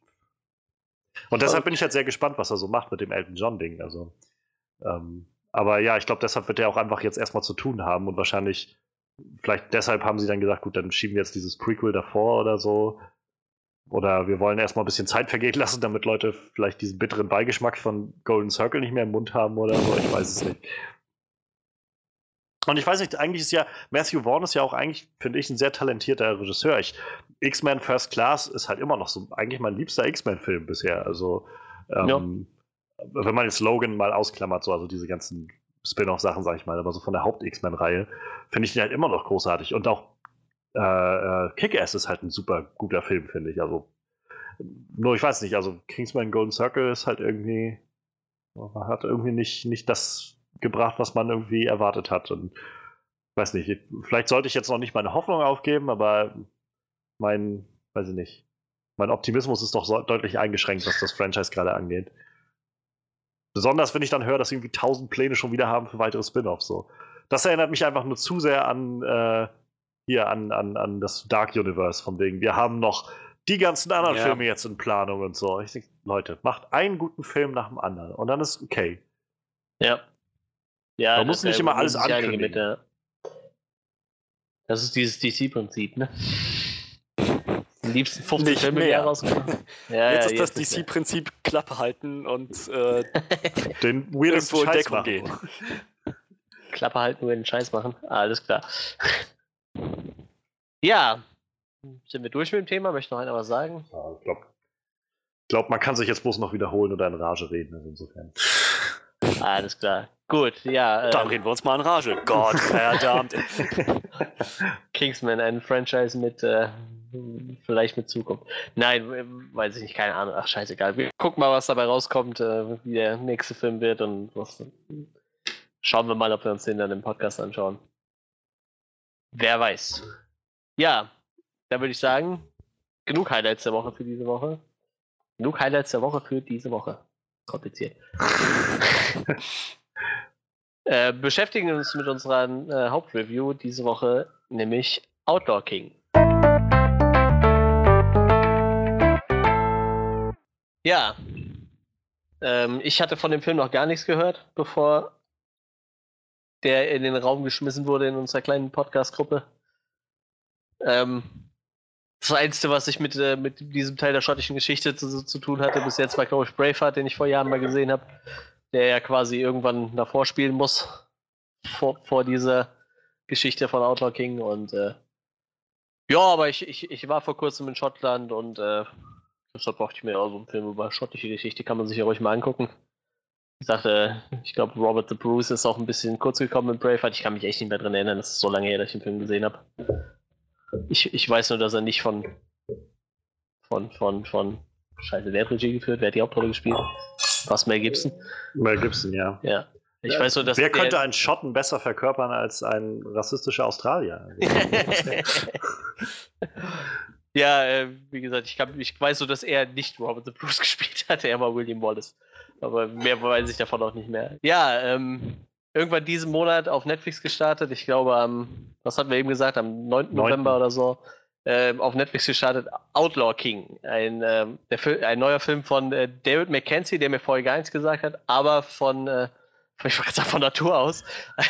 ein äh, gebürtiger Schotte, wer auch sonst sollte die Geschichte eines schottischen Königs erzählen. Ähm, ja, Outlaw King erzählt ein bisschen die Geschichte von äh, Robert the Bruce, der schon äh, vielleicht Leuten, die Braveheart gesehen haben, schon ein Begriff sein sollte oder Leuten, die sich halt ein bisschen mit Geschichte auskennen. Der hat äh, Schottland im 14. Jahrhundert von den Engländern zurückerobert, die sich äh, Schottland mal wieder unter den Nagel gerissen haben. Ich glaube, das ist äh, in der Geschichte öfter passiert, oder? Ja. Ja. ich meine, so wie aktuell, aber da hätten die Schotten ja auch dagegen stimmen können, so dass sie unabhängig von England sind, aber naja. Wer weiß, was so in den nächsten Jahren noch passiert mit Brexit und so.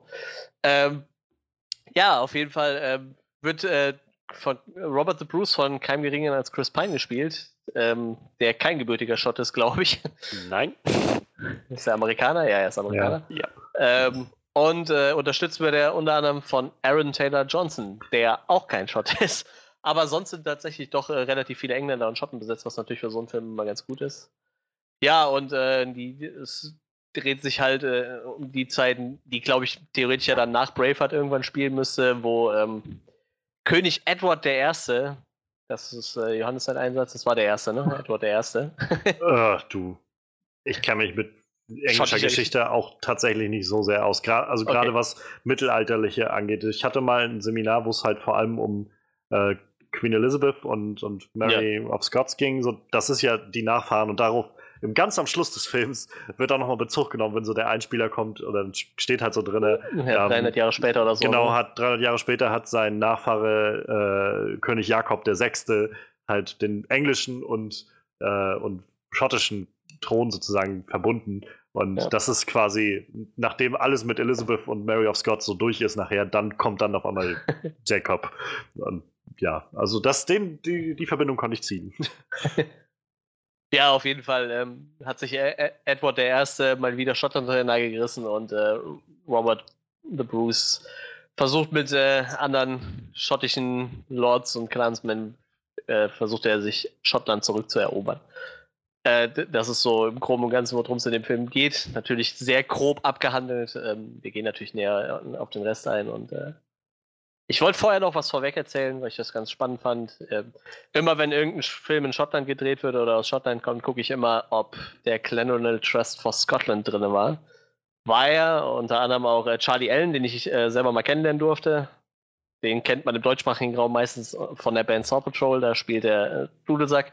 Ist immer auf Mittelalter-Festivals unterwegs mit seiner schottischen Band und ähm, der hat halt irgendwann mal den Clanranel Trust for Scotland gegründet, nach der Zeit, wo er mit äh, Russell Crowe zusammen in Gladiator geschauspielt hat. Er spielt da einen Germanen, glaube ich. ich. ich. bin mir nicht mehr ganz sicher, ich habe den Film ewig nicht gesehen und äh, ich habe den Mann durch meinen Du gesagt, wäre mal kennengelernt. Ein äh, stattlicher Typ, 1,90 groß, breit wie ein Schrank.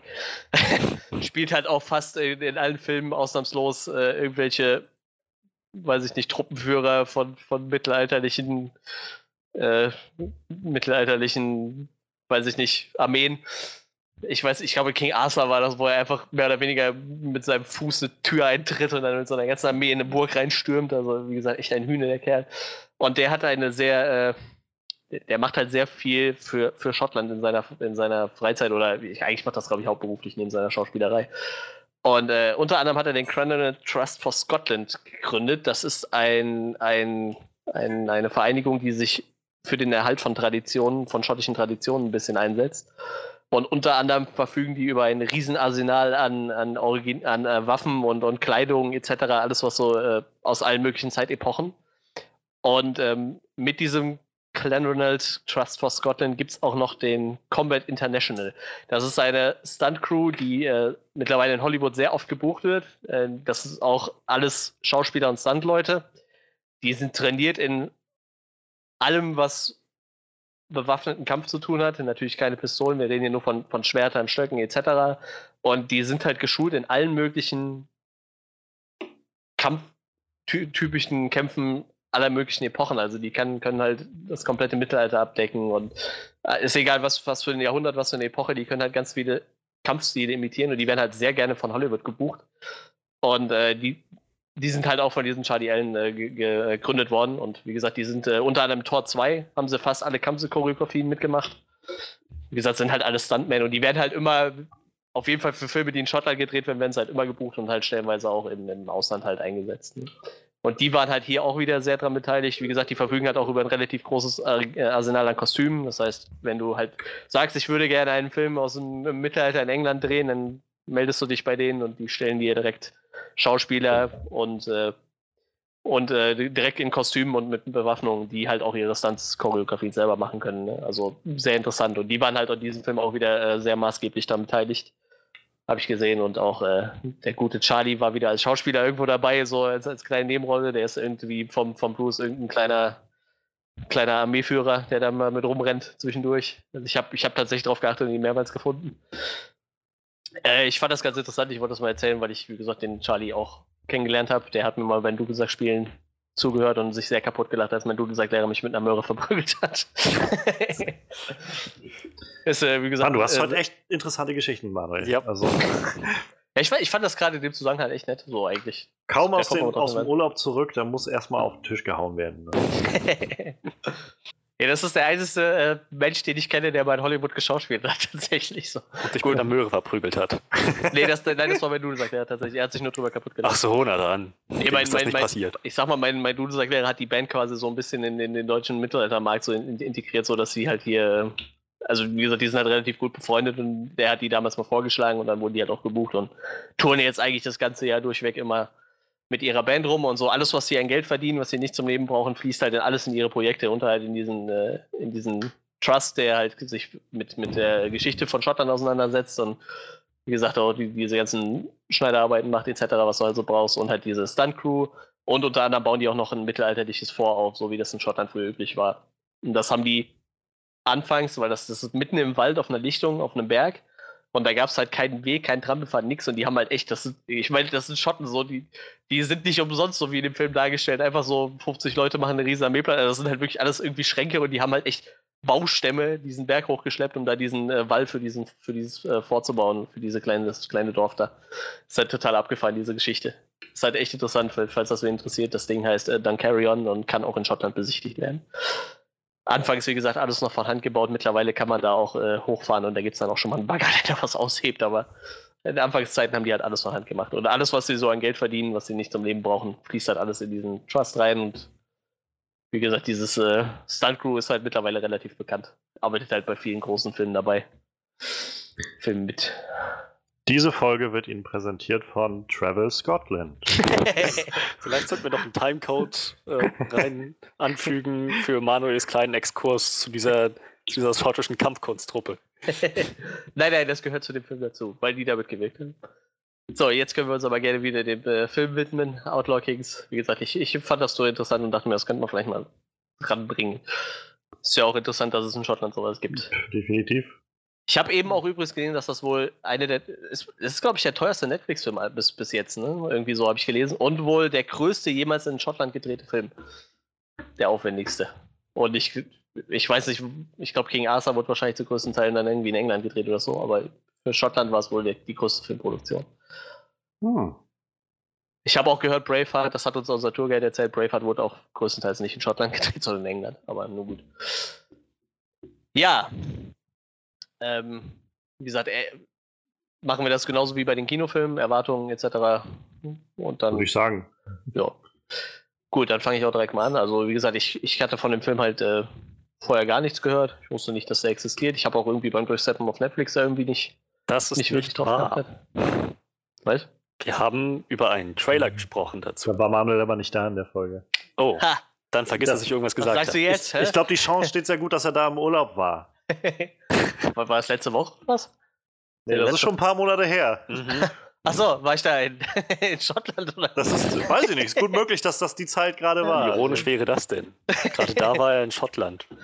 Ja, wie gesagt, ich hatte von dem Film tatsächlich nichts gehört. Äh, Und wie gesagt, irgendwie wurde er mir auf Netflix auch nicht vorgeschlagen, aber ich weiß auch nicht, ob ich den so direkt gesehen hätte dann. Ja, und dementsprechend habe ich da erst, äh, weiß ich nicht, Freitag oder so, wann haben wir das beschlossen? Freitag oder so von gehört. Hab mir da kurz durchgelesen, worum es geht und dachte mir, ja, das kann man sich auf jeden Fall angucken. Wie gesagt, ein bisschen. Ich habe mich jetzt schon ein bisschen drauf gefreut, ob ich irgendwas wiedererkenne, so. irgendwie so, ich habe ja so die eine oder andere Burg gesehen auf meiner Tour und so. Da habe ich mich da ein bisschen drauf gefreut und wie gesagt, Braveheart ist halt auch schon ein paar Jährchen her und ich meine, es ist ja nur auch kein Remake von Braveheart. Bringt- ist ja ein bisschen andere Zeit. Ich glaube, das fängt ja auch relativ früh mit dem Tod von William Wallace Ja, an. es Ne? überlappt, glaube ich, so kurz Mhm. das Ende Ja. quasi von Braveheart. Genau. Ja, und es erzählt dann die Zeit danach. Und äh, wie, wie, ich hatte halt keine großen Erwartungen und bin dann auch relativ erwartungslos rangegangen. Wie gesagt, ich habe mich auf so ein paar Sachen gefreut. Ein bisschen was hatte ich ja jetzt gesehen und äh, ja, ent enttäuscht wurde ich jetzt auch nicht. Ich war jetzt nicht so mein, mein äh, Highlight des Jahres so, aber der, der Film war okay. Ich weiß halt nicht, wie geschichtlich akkurat er ist, kann ich ihn nachprüfen. So, für mich klang das irgendwie alles sinnvoll. Ich weiß nicht, ob äh, James Douglas wirklich so durchgeknallt war, aber wenn er mal seinen Namen geschrien hat, so. Aber ja, ich, ich fand den Film okay. Also, ich, ich bin mir fast sicher, dass du bei dem Podcast dabei warst. denn ich hatte, ich hatte eingeworfen, was ich an dem Trailer gut fand. Und ich hatte hauptsächlich mit dir gesprochen. Von Johannes kam nur so ein zustimmendes Ja. Ich kann mich nee. ganz genau daran erinnern. Ich glaube, du warst da. Also ich, ich will jetzt nicht zu viel sagen, aber ich bin mir eigentlich ziemlich sicher, dass Manuel nicht da war. Und ich, und ich meine auch, dass ich noch recht viel mit dir darüber geredet habe, weil ich nämlich den Regisseur sehr toll finde. Im Anschluss ja, ja, aber ich kann mich ja. Was soll's. Okay. ähm, Guck erst mal nach, ich schau mal. ähm, ja, was, was habe ich erwartet? Nachdem wir den Trailer gesehen haben und vor ein paar Monaten besprochen haben, eigentlich einen recht coolen, schön, möglichst realistischen Film, wo eben dieses ganze mittelalterliche Romantisieren mal nicht so im Vordergrund steht. Ganz im Gegenteil, wo eben auch mal zum Vorschein kommt, was genau das für Zeiten waren, dass wir eigentlich relativ froh sein können, nicht zu dieser Zeit geboren worden zu sein. Übrigens, um, ich war bei dem Podcast nicht dabei, es war Catch Me If You Can, den habe ja. ich nicht gesehen. Okay. Da war, da war Gamescom. Gamescom. Da war genau, da war Gamescom. Gut, dann habe ich, wow, dann habe ich irgendwas sehr falsch in Erinnerung. Wow, wow, wow, wow, fuck.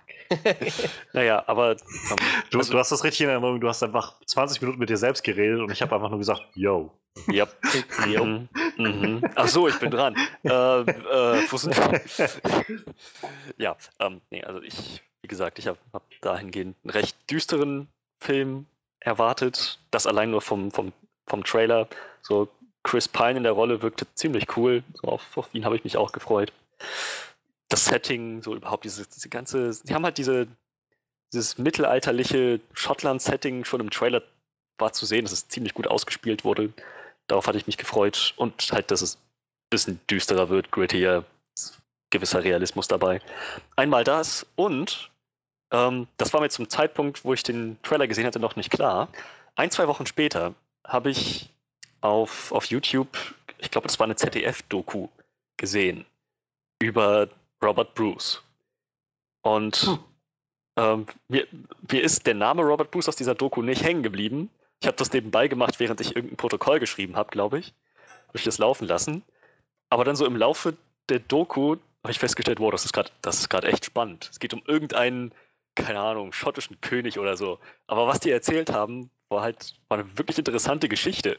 Und am Ende der Doku dachte ich, wow, das, das ist wirklich passiert, das ist ja filmreif. Ich meine, sollte darüber einen Film machen. ja.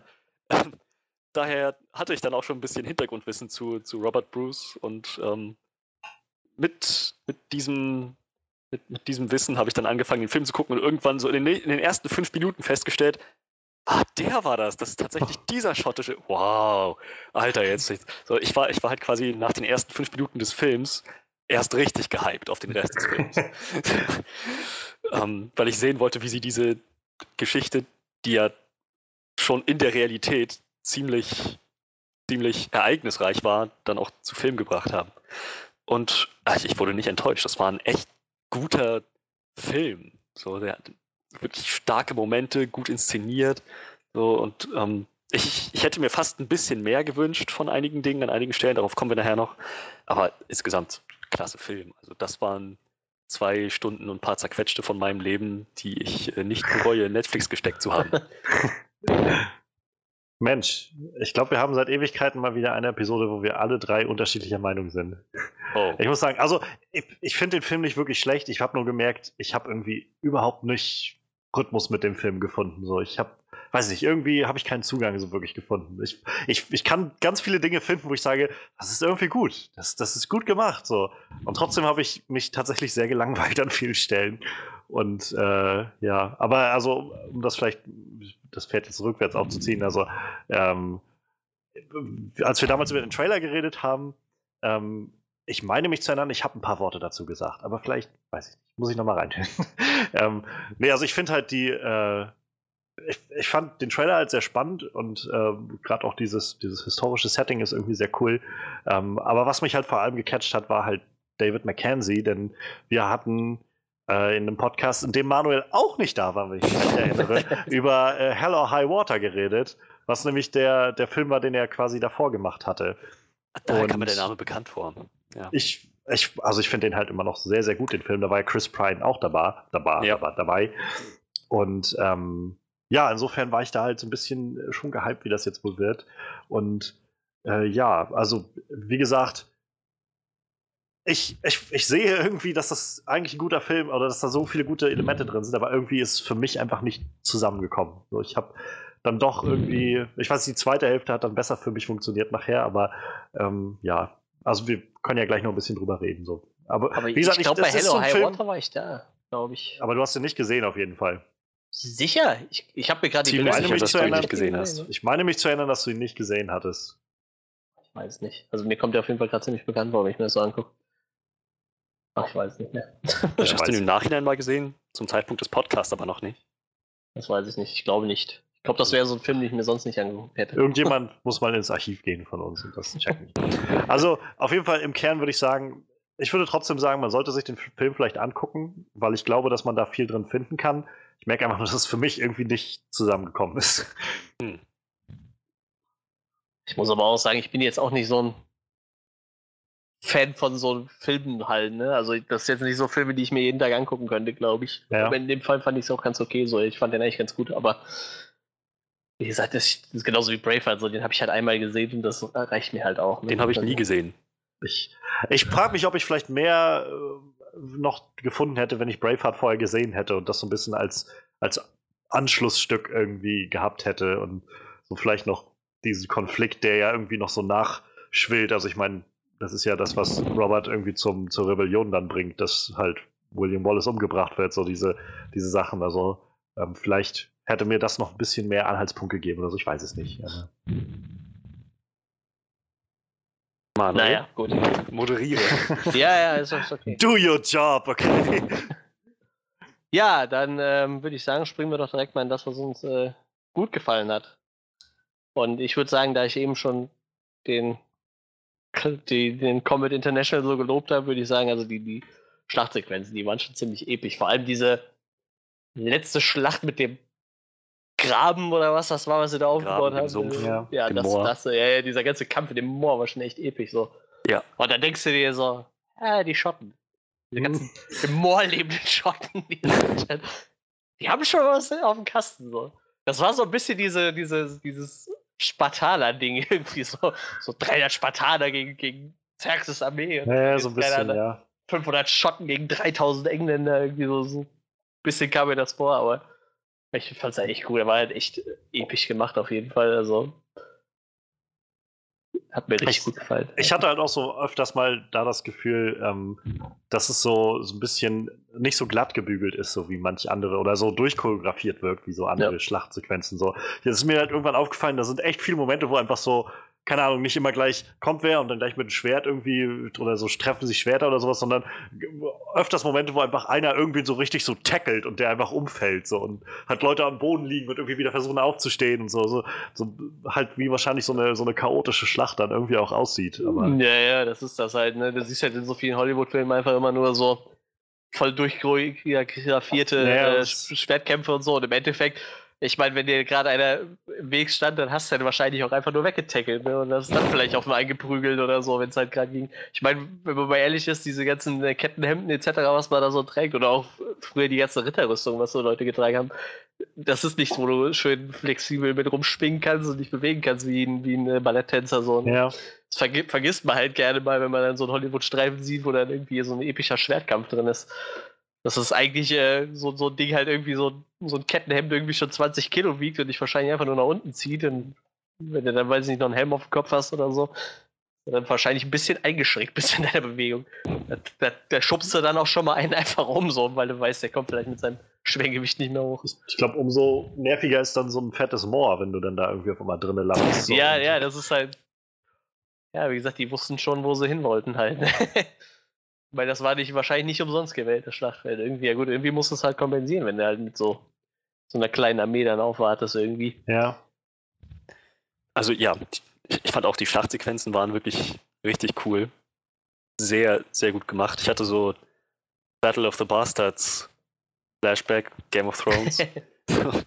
Und ich muss sagen, vielleicht in dem Zusammenhang auch nicht nur die Schlachten, sondern auch so die, die, die Einzelkämpfe. Schon angefangen mit Robert gegen äh, den Prinz von Wales. Wie heißt der? Ja. Jedenfalls. Äh, Edward war das, glaube ich, auch.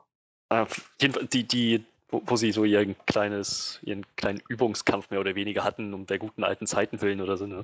Auch das war schon ziemlich realistisch durchgezogen und der Film hatte sich auch an ein paar Regeln gehalten.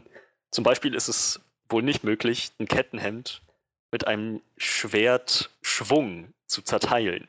Es muss ein Stoß sein mit der Spitze. Und ja. ich, ich, glaube, diese Regel wurde innerhalb des Films auch nie gebrochen. So. Ich meine auch gelesen zu haben, dass der generell mit recht viel so historischer Authentizität aufwarten soll, der Film. Also sowohl was halt die Ereignisse angeht, als halt auch so diese, diese Sachen. So wie das halt wirklich funktioniert hat oder eben auch nicht funktioniert hat. Ja. ja ich gehe mal davon aus, dadurch, dass du halt auch so in Schottland gedreht hast, wirst du halt auch die richtigen Experten so gegen gehabt haben halt, ne, die dir auch ein bisschen helfen konnten halt, ne.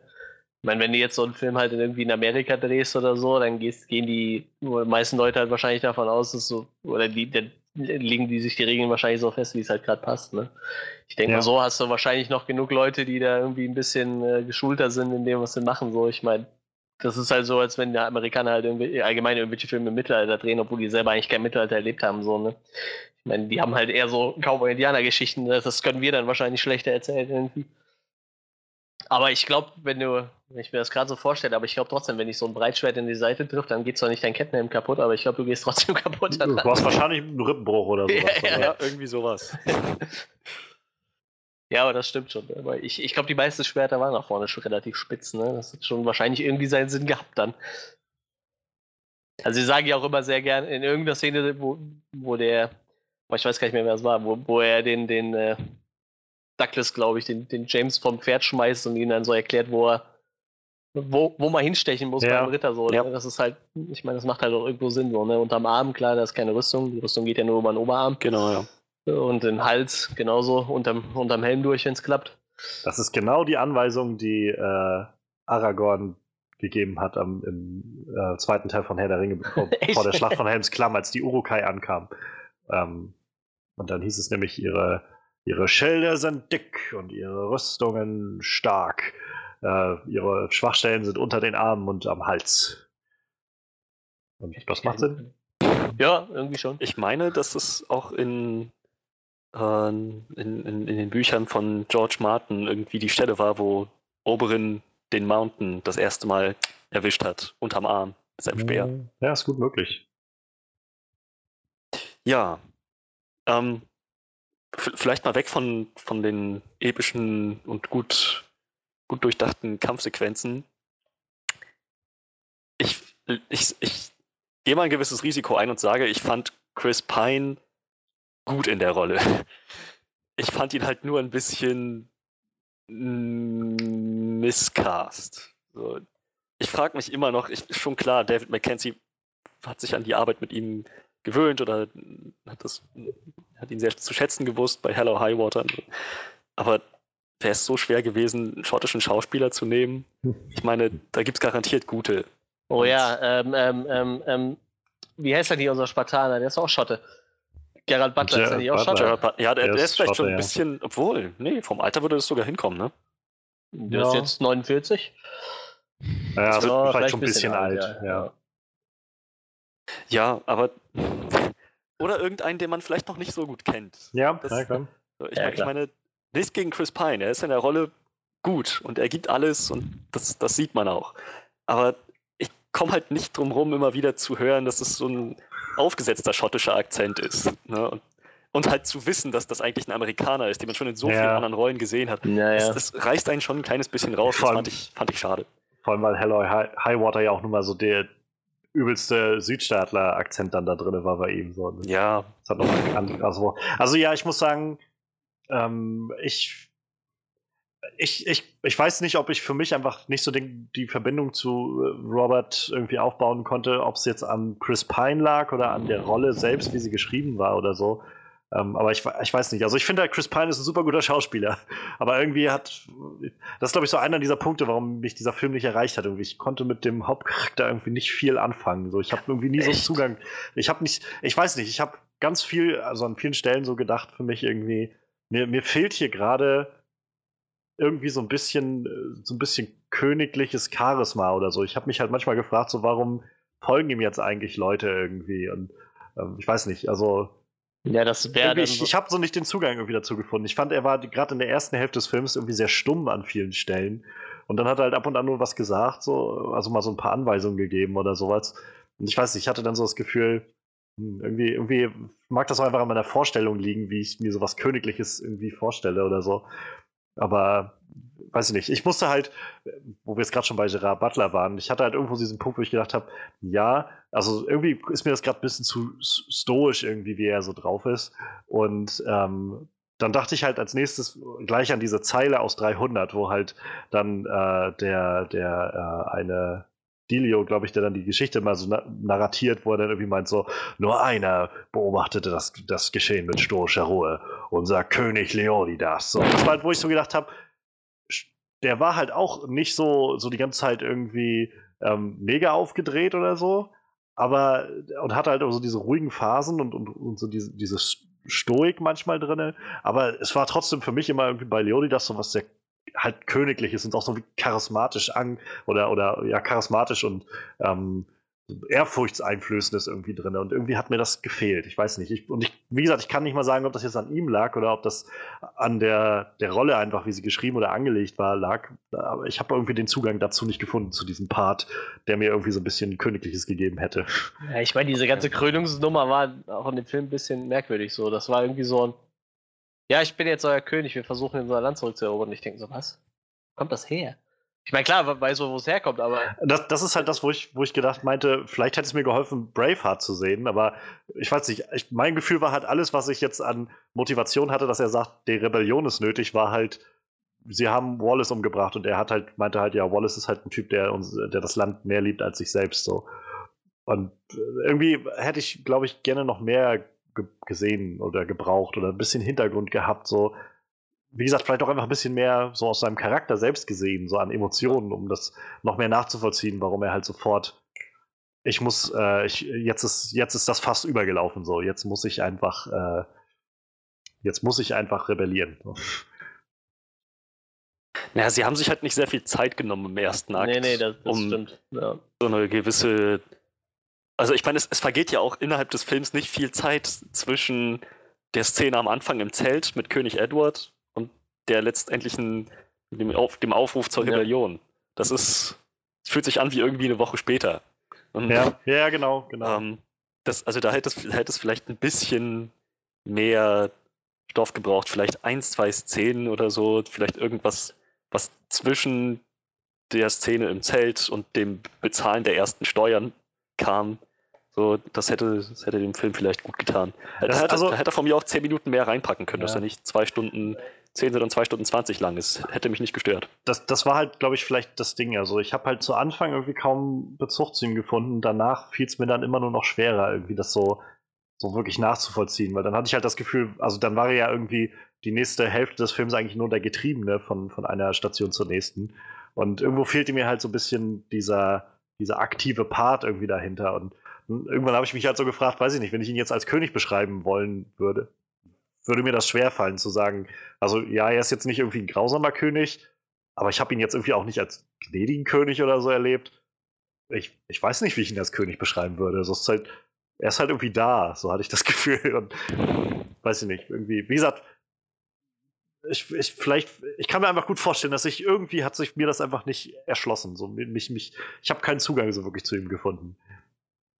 Ich glaube, es gab eine Szene nach seiner Krönung ähm, wo er selber gesagt hat, ich bin äh, King of Scots, König der Schotten, so nicht des Landes, sondern des Volkes. Ja, was, ja. Ich glaube, das, das kam irgendwie so ein bisschen, das spiegelte sich wieder in allem, was wir von ihm gesehen haben. Er ist halt nicht jemand, der so wirklich heraussticht aus, aus der Masse. Er ist halt wie einer seiner treuen Gefolgsleute. So wie, wie einer der Ritter der Tafelrunde. Nicht der Oberbabbo, der irgendwie den längsten hat, sondern, naja, einer von denen. Das, ich weiß nicht, irgendwie hat das für mich äh, ganz gut funktioniert. Ich weiß nicht, ich glaube, dann, dann, das wurde so ein bisschen negiert, dadurch, dass er halt den anderen Typen abgestochen hat, der irgendwie auch ein Anrecht auf den Thron hatte. Und äh, das, der, der, wollte ihn verraten. Ich weiß, naja, aber letztendlich hat er halt genau das gemacht. Also er hätte jetzt, er hätte sich jetzt ja nichts ausgedacht oder so. Das war ja im Prinzip das, was er gemacht hat. Irgendwie zu sagen, ja, nee, wir, wir rebellieren jetzt hier nochmal gegen die.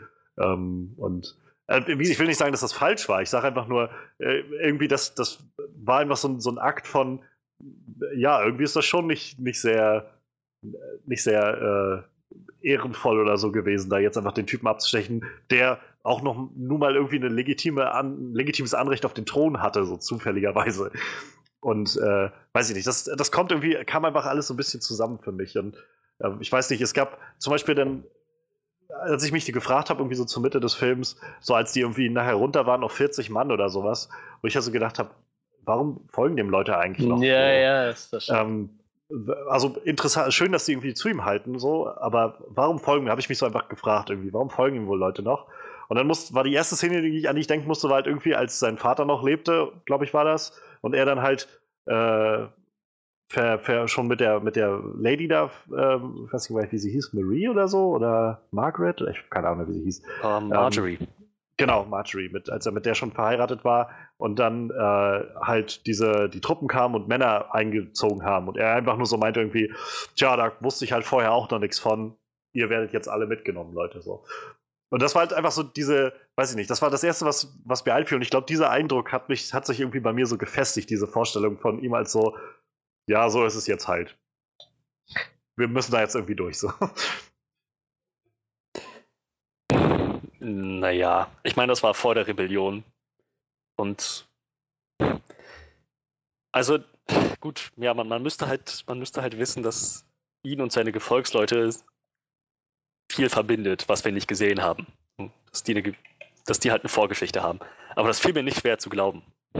Ja, wie, wie, gesagt, ich, ich will gar nicht sagen, dass das irgendwie nicht funktionieren kann. Ich habe einfach nur, ich glaube, ich, ich bin irgendwie auf den falschen Fuß mit ihm getreten und seit, von da an fehlte mir dann einfach der richtige Rhythmus für diesen Film irgendwie. Und das, das, ich glaube, damit hängt viel zusammen, warum ich irgendwie nicht so, nicht so wirklich gepackt war von, von vielem, was da passiert ist. Also, ähm, wie gesagt, ich, ich kann durchaus sehen, dass man da, dass, dass man das drin finden kann, alles, aber irgendwie hat sich mir das nicht so ganz offenbart. Und dadurch, dass ich halt irgendwie nicht so, nicht so wirklich schlüssig oder so wirklich ein wirklich deutliches Gefühl davon vermittelt bekommen habe, dass er jetzt so, so, ein, so ein patriotischer Typ ist, der gerade einfach, dem, in dem es kocht gerade so und dann startet er diese Rebellion und das kam für mich halt so ein bisschen unvorbereitet und danach hatte ich halt nie das Gefühl, so dass der König da gerade wirklich am dran ist. Und da hat für mich noch besser halt diese Beziehung funktioniert, die er mit seiner Frau, halt mit der Mar Marjorie hatte. Die ähm, haben sich auch Zeit genommen für diese. Genau, das, das, das fand ich, das fand ich sehr, sehr schön mit irgendwie mit anzusehen, so wie die halt wie auch irgendwie klar war, dass er noch nicht über den Tod seiner vorherigen Frau irgendwie drüber hinweg ist. Und dazu halt auch noch, dass er jetzt eine Engländerin heiraten muss. So, die, die, diese ganzen Sachen, so, das, das hat irgendwie gut funktioniert, wie sie so nach und nach den, den Zugang gefunden haben. Er ihr nachher auch mit dem, mit dem Mädel vertraut hat und so, also mit seiner Tochter. So, diese Sachen, das, das hat halt besser für mich funktioniert. Da, ich, ich habe halt nie in Frage gezogen, dass, oder in Frage gestellt, dass er halt ein irgendwie ein liebender Ehemann und Vater ist oder so. Ich habe halt bloß immer den Punkt gehabt, dass ich mir gedacht habe, warum ist er König so? Naja. Gut, ja, aber ich denke, also für, für mich hat er jedenfalls funktioniert aus Gründen, die ich schon genannt habe. Klar, ich denke, wir können klar. auch weitermachen. Also ja, ich äh, anschließend, wie gesagt, ich mochte die, gerade die von der, der Marjorie auch sehr gerne, muss ich sagen. Auch die Schauspielerin hat mir sehr gut gefallen in der Rolle. Ähm, war, ich fand, die hat das, die hat sehr schön oft Paroli geboten, wenn so Dinge passiert sind. Ähm, das, das kam irgendwie sehr schön rüber. Und äh, vor allem Aaron Taylor Johnson hat mir halt sehr gefallen. Der ist halt Der so durchgeknallt. So, und das, ich habe mich sehr erinnert gefühlt an Nocturnal Animals, den Film, äh, da spielt er halt auch so den, also da, der ist halt eher ein Villain in dem Film, aber das halt ähnlich, einfach total psychopathisch und durchgeknallt. Und ich muss halt ab und an immer mal dran denken, so, ah, ich kannte den noch, als er Kick-Ass war und so dieser nerdige Typ, der irgendwie anfängt, irgendwie so gegen das Böse zu kämpfen. Und heute spielt er irgendwie in vielen so, ähm, ja, doch eher manchmal so Arthouse-Filmen oder, oder halt so Indie-Projekten und halt auch völlig balls to the wall crazy. Und irgendwie, weiß ich, funktioniert irgendwie für mich. Und gerade dieses, dieses äh, Douglas-Ding, so das hat, hat gut funktioniert für mich wirklich ein sehr also, Charakter. Der war wirklich, der war wirklich ziemlich geil. Ich habe ihn vor allem, ich habe bis vorhin nicht realisiert, dass das Aaron Taylor Johnson war. Unter diesem ganzen ja. Haar, das überall in seinem Kopf und Gesicht rumhing. Aber ja, das jetzt, jetzt, ähm, jetzt erkenne ich auch die, die Ähnlichkeit. Aber ja, der hat, der, der hat ziemlich Spaß gemacht. Ich wünschte, so hätten wir, in der Form hätten wir Quicksilver gesehen in Age of Ultron. Quicksilver! wie, wie heißen die mit Nachnamen? Die eigentlich? Äh, uh, Maximov, glaube ich. Ja, genau. Maximov! das war auch schreit die ganze Zeit Namen. Verprügelt Leute, sag meinen Namen! Wer heißt ich? Maximov! Ja. Überhaupt die Szene, dass das halt in einem Kloster war, ja. wo mal klar wird, ähm, gut, das, das, ist eigentlich schon der nächste Punkt, der mir gut gefallen hat. Ähm, ich, ihr könnt noch gerne Schließ was an, zu... Schließ an, also ich okay. Ähm, ich fand halt diese Thematik innerhalb des Plots ziemlich schön aufgezogen mit ähm, Chivalry, also dem ehrenhaftem Handeln. Ne? So, der, der Prinz von Wales, Edwards Sohn, hat halt das, das Drachenbanner, ähm, das Drachenbanner gehisst aufgerufen. Ich weiß nicht, wie das. Ich glaube, heißt doch. Ja, ich glaube, gehisst. Oder? Ja. Und das ist dann quasi sozusagen das Signal für jetzt kämpfen wir ohne Bandagen. Jetzt ist Schluss mit ehrenhaftem Handeln. So, jetzt Ambush, Angriffe aus dem Hinterhalt, alles massakrieren, mhm. Frauen, Kinder, Familien niederbrennen, alles. So, so war halt Edward von vornherein drauf. Das hat man gesehen in der Szene. Und der, der Grund, warum Robert so starke Verluste erlitten hat, war ja zumindest im Film, dass er das nicht hat kommen sehen. Er dachte, er lässt sich noch auf diesen ehrenhaften Zweikampf mit dem, mit dem Kommandanten da ein von, von der englischen Armee und äh, dann besiegeln die das irgendwie so von Mann zu Mann. Und dann kamen, wurden sie halt nachts überrascht. Er dachte, diese paar ähm, bewaffneten Dorfbewohner, die ihn da auf dem, über den Weg gelaufen sind, auf dem Weg zu der Isle of Man, die würden ihm nichts tun, nachdem sie ihn ja schon mal durchgehen lassen haben. So, auch da wieder aus dem Hinterhalt abgeschlachtet. So, und dann letzten Endes hat er realisiert, so, okay, anscheinend ist jetzt hier Schluss mit Ehre und allem drum und dran. Jetzt machen wir einfach nur noch, was nötig ist, um zu überleben und um, um zu gewinnen. So kostet es, was es wolle. Und diese Szene in der Kathedrale, also nicht Kathedrale, in dem Kloster, wo Douglas so das, das erste Mal wirklich ausgerastet ist, ne? Das das hat das super unterstrichen. So, ziemlich unmoralisch, aber hey, Feuer mit Feuer bekämpfen. Ne? Das, das kam halt wirklich gut, gut durch und wurde auch später nochmal aufgegriffen. So, als, als Robert dann, nachdem, nachdem sie das, diese erste Burg eingenommen hatten mit ihrem ganzen Stealth-Angriff, so, dass er dann meinte, so kämpfen wir. Aus dem Hinterhalt. Schluss mit, mit Ehre.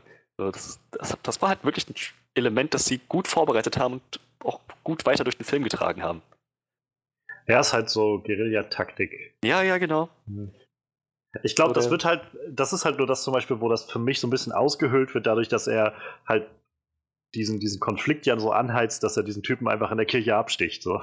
Aber auch dann, das ist ja auch, das ist ja fast schon irgendwie der, der, der, der antreibende Punkt, warum er überhaupt gekrönt wird.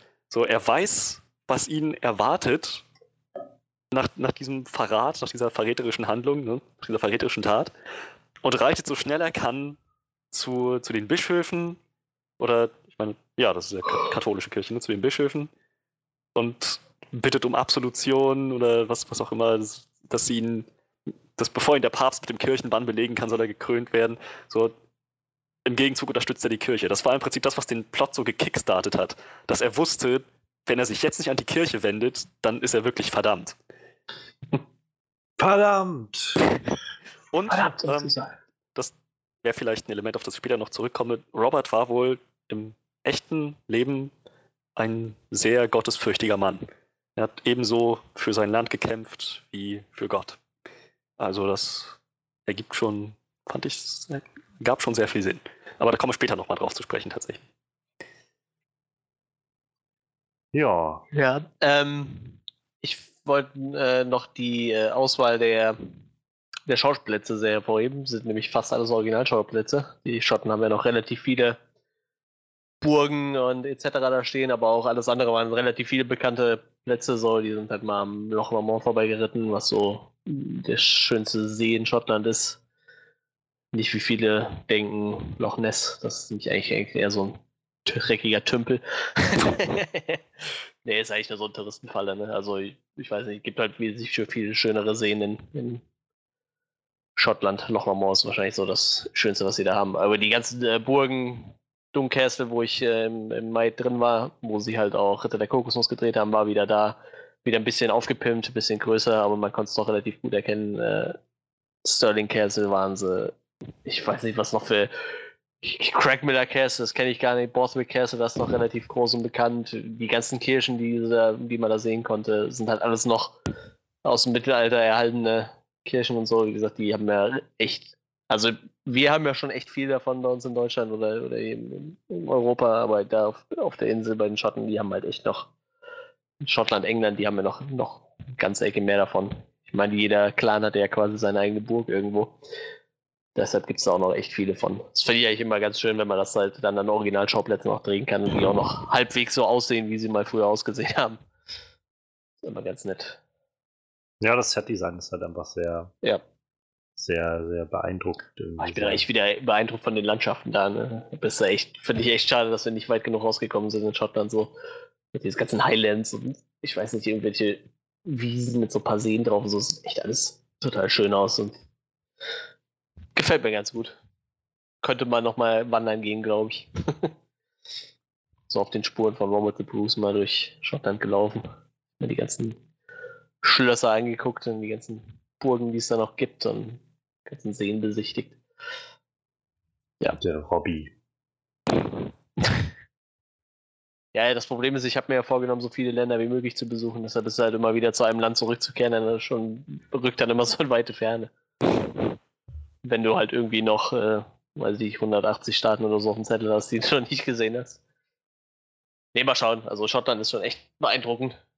Für ihn, der noch nicht da war, kann man auf jeden Fall empfehlen. Da gibt es immer viel zu sehen. Echt ein schönes Land. Travel Scotland.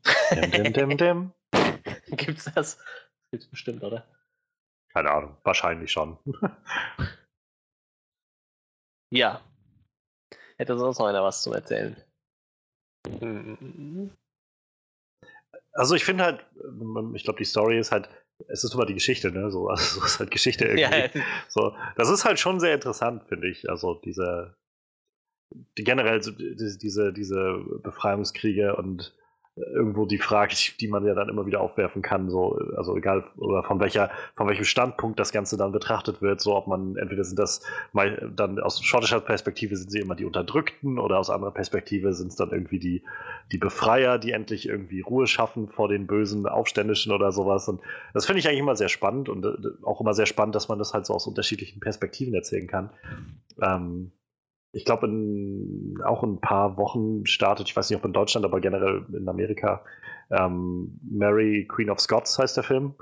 Und ist mit Margot Robbie als mhm. äh, Elizabeth I. und halt Saoirse Ronan, den Namen bestimmt schon wieder falsch ausgesprochen, äh, als Mary, Queen of Scots. Und da gibt es ja ganz viele Filme, die immer mal so entweder sich auf die Perspektive von Queen Elizabeth richten oder eben auf Mary Queen of Scots und so dieses so ein bisschen ausbalancieren oder eben auch sagen, nee, nee, wir widmen uns jetzt nur dieser einen Person und wollen halt schauen, was die angetrieben hat oder so oder warum sie eigentlich dachte, dass die gute wäre. Und da ist halt der Film wieder ähm, eine sehr schöne, sehr schöne Anreichung halt dieser Geschichte von schottischer Seite halt eben natürlich aus. Hm. So das mal so ein bisschen zu ergründen, wie das halt auch ist, wenn du irgendwie als, als schottische äh, ja, so als schottischer Fürst oder sowas, ähm, dann, dann auf einmal, ja, dich alles abtreten musst. Also letztendlich diese ganze erste Szene, und die sollte ich vielleicht auch nochmal hervorheben, äh, diese ganze erste Szene ist irgendwie sehr, sehr kunstvoll gewesen, fand ich. Diese zehn Minuten oder sind, was es auch sind, alles ein, ein Shot. Und äh, irgendwie erst geht es dann raus aus dem Zelt, dann geht es wieder rein ins Zelt und dann geht es nochmal raus und dann ist dieses äh, dieses, äh, dieser Tribock da aufgebaut, der dann noch die Stadt befeuert und so. Und äh, da wird ja zum Beispiel auch schon erwähnt, so dieses, ähm, dass er meint irgendwie, also das Edward, glaube ich, ist der Erste, dann der König da meint, der übrigens Stannis Baratheon ist, fand ich irgendwie auch sehr witzig, dass sie den nochmal yep. gecastet haben. Die hatten ein paar Game of Thrones, Game of Thrones Schauspieler drin. Ja gut, Game of Thrones hat ja auch echt viele äh, englische und schottische Schauspieler drin. Ne? Ja, die haben sich ja dann an. Ich fand ja. halt sehr schön, dass sie ihn nochmal als König gecastet haben. Achso, ja, ja, gut, das stimmt. Weil das so, der hat auch was, so eine Ausstrahlung irgendwie. Und diese Stimme, ich war halt, ich habe die ersten paar Minuten echt nicht erkannt, ob er das ist oder nicht.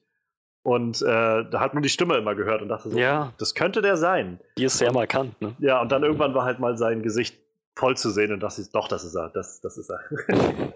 Aber äh, ich meine, da sagt er ja selbst so, wir haben ne, quasi, euer Land ist jetzt ähm, also ein bisschen enteignet worden und an, an, andere abgegeben worden, ihr kriegt jetzt ein bisschen was wieder und so weiter. Und so das, das finde ich, also es ist halt irgendwie eine, immer eine sehr, auch so als Historiker oder so als Histo historischer Student, so finde ich das immer sehr spannend, wenn man auch solche so eine Kleinigkeiten in Anführungszeichen irgendwie auch mal in den Fokus rückt. Also das ist es ja auch, wovon Game of Thrones irgendwie sehr profitiert, meiner Meinung nach, dass sie halt so viel Realismus da reinbringen und nicht einfach nur sagen, weiß ich, eine Armee von 10.000 Leuten, sondern irgendwie immer klar gemacht wird, ja gut, damit reißt dann auch noch so ein, so ein Tjost von irgendwie, weiß ich nicht, 5.000 Leuten, die alle nur da sind, um irgendwie Waffen zu schmieden und Essen anzubauen, halt so diese ganzen, alles, was so zum, zum Leben dann dazugehört, was man irgendwie gerne ausklammert in so diesem, diesem romantischen Denken.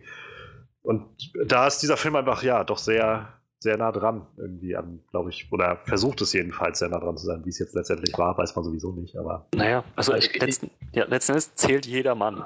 So, es hat die, dieses, ähm, diese, diese Sequenz, wo sie Burg für Burg, Dorf für Dorf besuchen und, und zurückerobern und sich ihnen jedes Mal mehr Männer anschließen.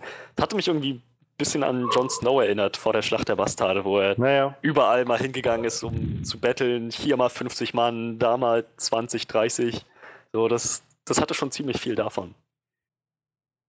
Ich glaube, äh, der Film unterscheidet sich da auch ganz krass von äh, Braveheart, so was so Akkuratesse angeht. Und ich ah, glaube, also Braveheart ist, glaube ich, genau das Gegenteil davon. Ich glaube, Braveheart wurde so also ich weiß, ich weiß nicht, aber wenn man so Sachen über Braveheart liest, dann steht da meistens, dass er so auf den historischen Hintergrund eigentlich ziemlich geschissen wurde, auf, aufgrund von mehr Dramatik und keine Ahnung was alles. Und ich glaube hier der Film, der, der versucht dann schon ein bisschen sich näher an der Story zu halten. Der größte Gag an Braveheart ist eigentlich, dass eigentlich äh, Robert the Bruce des, der Braveheart war und nicht William Wallace. Also eigentlich wird äh, Braveheart äh, immer nur in Verbindung mit Robert the Bruce erwähnt in der Geschichte, aber nun gut. Sie sagen es ja selbst, ne? Also das, ja. das äh, also äh, William Wallace war halt eine Idee, die halt bestand. So, die ist, ging halt weniger um die Person als, als vielmehr naja. um diesen, diese, das, was er verkörpert hat, halt, ne? Dieses Symbol von Freiheit und ähm, das, den Kampf für, sein, für seine Freiheit. Und ähm, ja, wie gesagt, ich, ich glaube, hätte ich Braveheart vielleicht noch im Vorfeld gesehen, hätte ich noch mehr so diesen, diesen stürmerischen Drang irgendwie nach Freiheit vielleicht gespürt und dann hätte das am Anfang vielleicht mit noch ein Stück besser für mich funktioniert. Ja. Ähm, wenn ihr nichts weiter zu sagen habt, dann hau noch was raus. Einwerfen. Äh, wo wir gerade bei William Wallace waren. Ähm, ich hatte mich schon darauf eingestellt, dass das alles recht düster wird und gritty und kein Blatt vor den Mund nimmt, was diesen Realismus angeht, mit diesen finsteren Zeiten, wie das halt so läuft im, im Krieg. Die ersten 20 Minuten dachte ich so, hm, irgendwie kam mir bisher noch nicht sehr viel. Das, das hier könnte auch locker PG-13 sein. Problem. Nee, so. ja. Irgendwie vermisse ich gerade noch so diesen, diesen Touch von, von Schockmomenten, die man auch halt, wie gesagt, schon aus Game of Thrones manchmal kennt.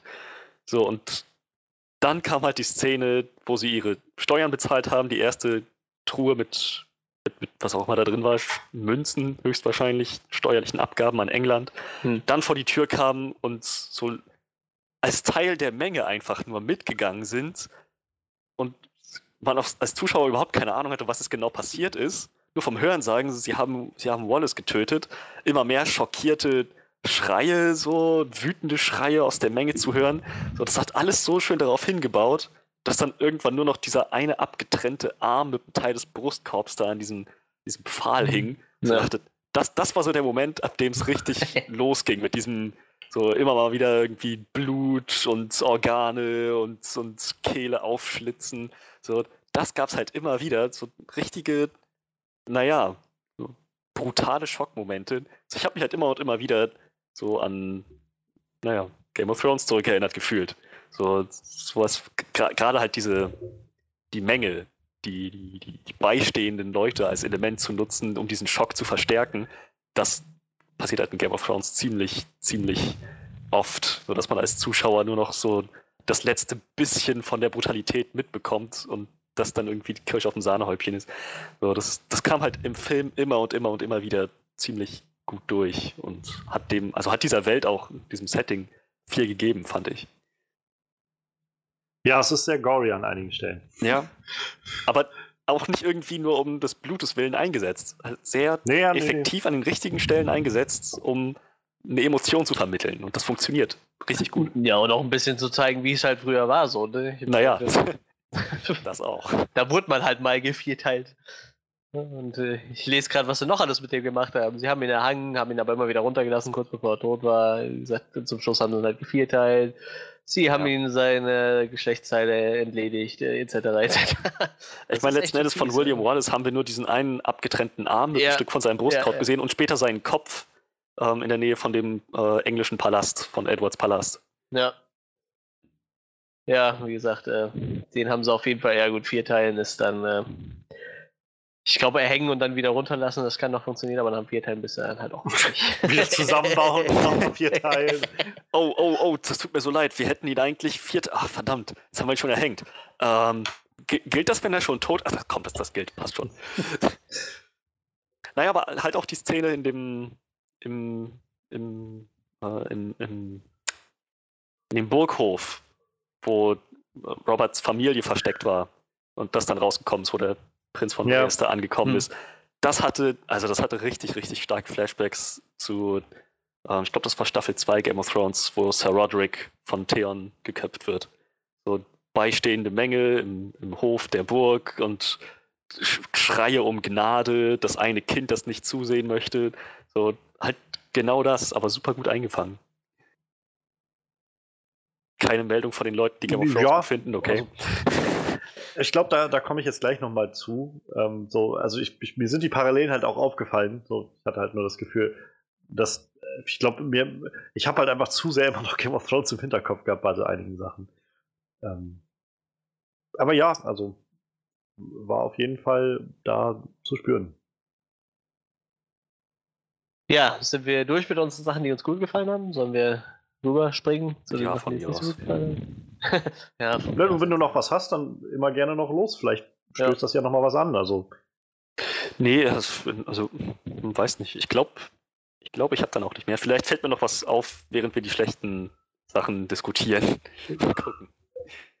Gut, dann würde ich sagen, dann Johannes, du hast, glaube ich, am meisten auf der Seele, was dir so brennt. Wie, wie, gesagt, so, so mega viel ist es tatsächlich nicht. Es ist halt einfach, ich habe es vorhin, glaube ich, schon genug ich mal gesagt, so, ich, ich habe irgendwie einfach zu der Figur von Robert nicht so wirklich ja. viel Bezug herstellen können.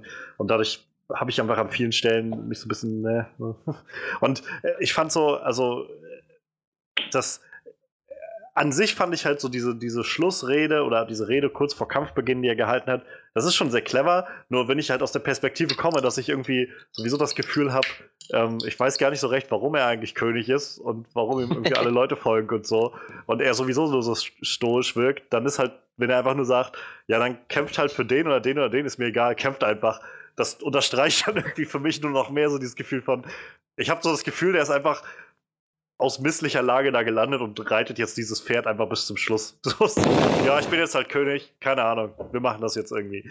So, und, ähm, ja, aber davon ab, also mal vom, vom Charakter von ihm oder von dieser Königsfigur jetzt abgesehen, ähm, das, was jetzt schon immer wieder rauskam, so dieses Game of Thrones, so diese vielen Verbindungen irgendwie, die man dann sieht und ähm, ich hatte halt echt an einigen Stellen das Gefühl, wo ich mich halt schon dran erinnert gefühlt habe, aber dann auch gedacht habe, ja, irgendwie habe ich das Gefühl, dass Game of Thrones das dann doch besser oder näher für mich gemacht hat, so greifbarer gemacht hat an einigen Stellen. Und ähm, ich glaube, also neben dem Haupt, neben der, dem Hauptcharakter, sag ich mal, sind es halt nur so zwei andere Punkte, die, glaube ich, noch mich so ein bisschen, die mir so aufgefallen sind. Ähm, zum einen hatte ich halt das Gefühl, dass das Pacing mir in der ersten Hälfte ein bisschen zu langsam war ähm, da hätte ich halt, glaube ich, lieber, ich wäre schneller, lieber schneller, glaube ich, zu dem Punkt gekommen, dass ich jetzt, also mir war irgendwann klar, okay, ich verstehe, er verliert jetzt hier einfach alles so und, und wird so in die Enge getrieben und dann wird nachher wahrscheinlich der Befreiungsschlag kommen. So. Ich hätte, glaube ich, lieber gesehen, dass das schneller bis zu dieser Hälfte ungefähr kommt und dann so dieser, dieser Aufbau wieder kommt und dieser Gegenschlag so. Ähm, und davon ab ich weiß nicht, ich habe manchmal das Gefühl gehabt, dass, mich, dass mir der Style des Films ähm, ein bisschen zu glatt poliert war. Also so ein bisschen einfach vom, beim Gucken, so hatte ich das Gefühl. Es waren wunderschöne Bilder, so ohne Frage. Es ist so sehr, sehr schön inszeniert gewesen, so mit also tollen so Landschaftsaufnahmen und so. Und gleichzeitig habe ich mich halt immer so ein bisschen an Game of Thrones zurückerinnert gefühlt, was vielleicht auch nicht fair ist gegenüber dem Film, aber die Verbindung entstand einfach in meinem Kopf. Und ich halt immer wieder das Gefühl hatte, ich weiß nicht, es wirkt dann doch in Game of Thrones so ein bisschen, so ein bisschen dreckiger und realer. Und, und manchmal hatte ich halt so gerade auch, was, was so ähm, die Kostüme anging, ähm, wo ich jetzt nicht mal sagen will, dass das falsch ist. Die werden wahrscheinlich sogar sehr historisch akkurat sein. Ähm, aber einfach in, dieser, in diesem Style, in diesem manchmal auch sehr, sehr farbenfrohen, wie die dann da unterwegs waren. Ich weiß nicht, das hat mich eher so ein Stück rausgezogen, weil ich immer manchmal so das Gefühl hatte, oder mich mehr daran erinnert gefühlt habe beim Schauen, das sind jetzt Leute in Kostümen gerade. So, ich kann mich gerade nicht irgendwie auf den, nicht wirklich darauf einlassen, dass das halt die, das ist jetzt Robert und das ist irgendwie Douglas und was weiß ich, das sind die Charaktere, sondern irgendwie habe ich halt, hat mich das immer wieder so ein Stück rausgezogen. Ich hatte das Gefühl von, es sind doch Leute in einem sehr, sehr teuren, guten Cosplay so ungefähr. Und ähm, ich weiß nicht, irgendwie hat mich das, das äh, kam irgendwie alles so dazu oder so zusammen, dass ich halt einfach, weiß nicht, ich habe einfach nicht so meinen, meinen Rhythmus gefunden mit dem Film. Und ich weiß, es fiel mir halt auf, so nach den ersten, naja, 10, na, sagen wir 20 Minuten. Also es kam halt diese erste Szene, die halt einfach sehr, weiß ich nicht, fast schon theatermäßig war, fand ich. Also so mit in diesem Zelt und dann kurz nach draußen und wieder rein und so. Alles irgendwie sehr, nur Gespräche und danach ging das dann nochmal so 10 Minuten und ähm, dann, dann habe ich halt irgendwann so das Gefühl gehabt, so, ich weiß nicht, ich kenne so, ich weiß nicht, also ich mag halt historische Sachen sehr gerne und auch eigentlich so gerade dieses Ritter- und, und Mittelalter-Ding ist halt auch sehr spannend für mich. Und trotzdem habe ich das Gefühl, irgendwie nimmt mich das gerade nicht mit. So, ich habe gerade nicht das Gefühl, dass mich das, dass ich dem das so abkaufe, dass das jetzt gerade das Mittelalter ist, sondern immer wieder fühle ich mich daran erinnert, dass das halt, naja, das ist halt irgendwie Schauspieler, die jetzt Mittelalter spielen. So. Und wie gesagt, ich glaube, das ist einfach so eine Mischung aus allem gewesen. So aus einmal die Hauptfigur, die mich nicht erreicht hat, aber auch irgendwie so dem, dem Style, der mir irgendwie wahrscheinlich unfairerweise, aber der mir irgendwie zu weit weg war manchmal, ein bisschen zu glatt poliert irgendwie alles wirkte. Und ich halt immer wieder im Kopf hatte Game of Thrones mit so diesen äh, doch sehr dreckigen Momenten. Ähm, und ja, wie gesagt, im Großen und Ganzen fiel mir dann, so in der zweiten Hälfte gefiel es mir dann besser irgendwie. Dann hatte ich das Gefühl, so langsam habe ich verstanden, wo es jetzt hingeht und das Pacing ist irgendwie ein bisschen besser geworden. Und ich fand es dann auch interessant, damit anzusehen, wie halt er wieder angefangen hat, von der Insel da zurückzukommen und dann halt alles wieder ein, also so sich zurückzukämpfen, diese Burgen einzunehmen. So, und da hätte ich tatsächlich lieber für mein Empfinden mehr Zeit drauf verwendet vielleicht ähm, diese, diese Eroberungsschlachten oder, oder sowas oder diesen Eroberungs-, die Taktiken dahinter und so weiter, das alles vielleicht ein bisschen weiter noch auszubauen ähm, und dafür die erste Hälfte vielleicht ein bisschen zusammen zu, zu stauchen. So. Ähm, ja. Okay, also ähm, dem, dem Game of Thrones-Vergleich kann ich mich äh, so nicht anschließen. Ich finde, der Film hat schon was anders gemacht als Game of Thrones und ich fand das auch ziemlich ziemlich gut. Ich habe das zu schätzen gewusst. Das ist nicht einfach nochmal das Game of Thrones Setting. Nee, das meine ich auch gar nicht. Also ich meine nicht, dass er dasselbe nochmal gemacht hat. Ich habe halt nur das Gefühl gehabt, dass ähm, Game of Thrones, dass das, wie Game of Thrones es macht, für mich einfach eine sehr hohe. Ja, ja, nee, das, das habe ich schon verstanden. Aber ich, ich fand es gut, dass der Film es nicht gemacht hat wie Game of Thrones, sondern sich, naja, seinen eigenen Stil gefunden hat, irgendwie seinen eigenen Ton. Und es hat mich jetzt irgendwie, es hat mich nicht rausgerissen, großartig, aber ich würde dir darin zustimmen, dass ich gern mehr davon gesehen hätte, wie ähm, Robert und seine 40, 50 Mann so diesen Stein ins Rollen bringen, so als Guerillakämpfer anfangen, Schritt für Schritt alles zurückzuerobern. Wir hatten letzten Endes, glaube ich, zwei Szenen, wo das passiert. Und ähm, danach wurde nur noch davon erzählt. Robert hat da und da irgendeine Burg eingenommen, jetzt müssen wir selber losreiten. Ja. So, vielleicht noch ein, zwei Mal. Ich meine, sowas bietet sich doch super an für eine Montage, oder? Eigentlich schon, ja. Zum, zumal sie haben nicht nur Burgen und Dörfer eingenommen, sie haben auch ganz oft einfach nur so Karawanen, Transporte im Wald überfallen. So ganz am Anfang, als wirklich nur noch zwei, drei Dutzend Mann waren. Und auch das, auch das gab's. Und haben dann wirklich die, schon da die Umgebung zum Vorteil genutzt. Hätte man schon da vorbereiten können, dass das ihr Gedanke ist, so letzten Endes dann auch. Ähm, also ja, da hätte ich mir vielleicht ein bisschen, bisschen mehr gewünscht. schließe ich mich an. Ja, also ich glaube, das größte Problem hatte ich tatsächlich auch mit, dem, mit den ersten 20 Minuten bis zu seiner Krönung so. Das war halt echt. Wenn du da wirklich mal kurz geblinzelt hast, hast du gefühlt schon irgendwas verpasst, weil die alles so durchgehastet haben. Und dann auf einmal steht er halt da und sagt so, und lässt sich dann zum König krönen und du denkst ja eigentlich, warum überhaupt? Was, was soll das jetzt? Wieso wird der jetzt gekrönt? Also mir war das nicht ganz klar, was das ob er halt wirklich nur als Symbolfigur da erstmal dienen sollte, damit die Leute sich um ihn scharen, was ja auch nicht gut funktioniert hat, weil eine Riesenarmee hat er ja nur die ganze Zeit nicht gehabt bis zum Schluss. Wird ja relativ gut klar, als der eine Typ ihm gegenüber stand und erstmal gesagt hat, nö, so, ich, habe keinen Bock, dir zu folgen und geht dann nochmal weg und er dann nur meinte, ja, irgendwann kommst du ja doch zu mir. Aber das war der Blackfish. der Blackfish? Game of Thrones. Ah, okay. Der Schauspieler von Blackfish. Ja, das hätte ich jetzt äh, nicht mehr erkannt tatsächlich. Und der, der Vater von, ähm, von Robert, das war der von äh, Lord Kommandant Mormont an, an der Mauer. Ach ja, genau. Ah, okay. Ja. Krass. Da, das ich, überrascht euch beide? Naja, nee, also ich, ich, ich hatte den erkannt, den Schauspieler. Ich habe ihn tatsächlich zuerst äh, komischerweise mit seiner Rolle in Troja verbunden. irgendwie weiß ich auch nicht warum. Ach ja, da, ja, Aber, stimmt dabei auch. Da habe ich irgendwie als erstes dran gedacht und dann habe ich halt nicht weiter drüber nachgedacht. Und was ein, ich dachte halt, der kommt mir bekannt vor. Ah ja, da war ein Troja dabei. Gut, ja, dann weiß ich jetzt, wo ich, ich den kannte. So. Aber ja, du hast recht, es war Mormont auf jeden Fall, ja. Ja, ja sorry, ich wollte dich nicht unterbrechen. Ein, einige Game of Thrones Schauspieler auf jeden Fall. Ja, äh, aber wie gesagt, in dem Fall kann ich mich da ein bisschen Johannes anschließen. Also warum der dann da als König rumgerannt ist, kann ich mir auch nicht nach, so, so ganz nachvollziehen. Und äh, er wirkt halt auch den meisten Teil des Films halt nicht wie ein König irgendwie, ne? Also Mal davon abgesehen, dass er sowieso nie eine Krone getragen hat, die kommt ja irgendwann zum Schluss nochmal wieder, als der eine Kerl die zu ihm mitbringt so und dann nachher auch mit der Krone in der Hand quasi stirbt. Ich weiß gar nicht mehr, wie hieß der überhaupt? Dieser Charakter. Das weiß ich nicht. Und das war tatsächlich auch sowas, was mich nicht sehr berührt hat irgendwie. Also es war mir irgendwie schon klar, dass der sterben wird, als er, wie meinte, ich werde diese Krone mit meinem Leben bewachen. So, okay. Und weiß ich nicht, also ich, ich, ich glaube, es sollte halt einen sehr starken emotionalen Impact haben, als er da gestorben ist. Und weiß ich nicht, also es hat mich jetzt da dann auch nicht mehr so mitgenommen am Schluss. Ja, dafür hat der Charakter aber echt nicht genug Zeit gehabt, irgendwie. So, ja, er sagt dann hier, pass, die, pass auf die Krone auf für mich und ja, ich weiß nicht. Also, aber das hat man in letzter Zeit bei so vielen Filmen, ne, dass der irgendein Tod als, als wichtig verkauft werden sollte und es hat einfach überhaupt keinen Impact gehabt, also überhaupt gar keinen. Ich habe mir dann irgendwann so, wie er dann da hingelaufen ist und der da so liegt mit der Krone, so, okay, der ist tot. Ja, dann weiter, so, ich meine,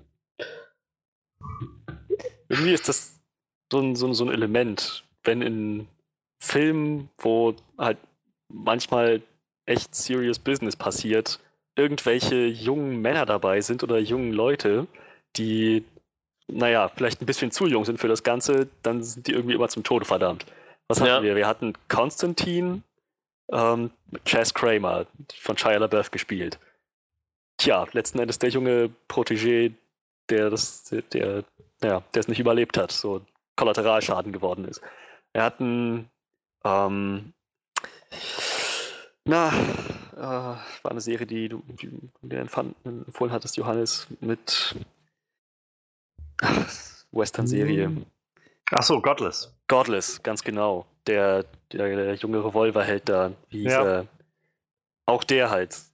Naja, der Junge, der irgendwie dem Ganzen doch noch nicht gewachsen war. Naja, und jetzt halt wieder hier drin. Dachte so, gut, erstens habe ich das jetzt schon ein paar Mal gesehen und zweitens, ja, ich wusste nicht mal, wie der heißt. Also. Ja, ja, ja das ist es halt. Das ist halt was, bei Godless hat mich das halt noch mitgenommen, weil ich den irgendwie in den letzten Folgen irgendwie schon gesehen hatte. Ja, ja, genau. Und der auch irgendwie sympathisch war und so. Und klar, man denkt sich dann irgendwie mal so ein bisschen auch, aber. Whitey Win. Da, ja, ja, genau.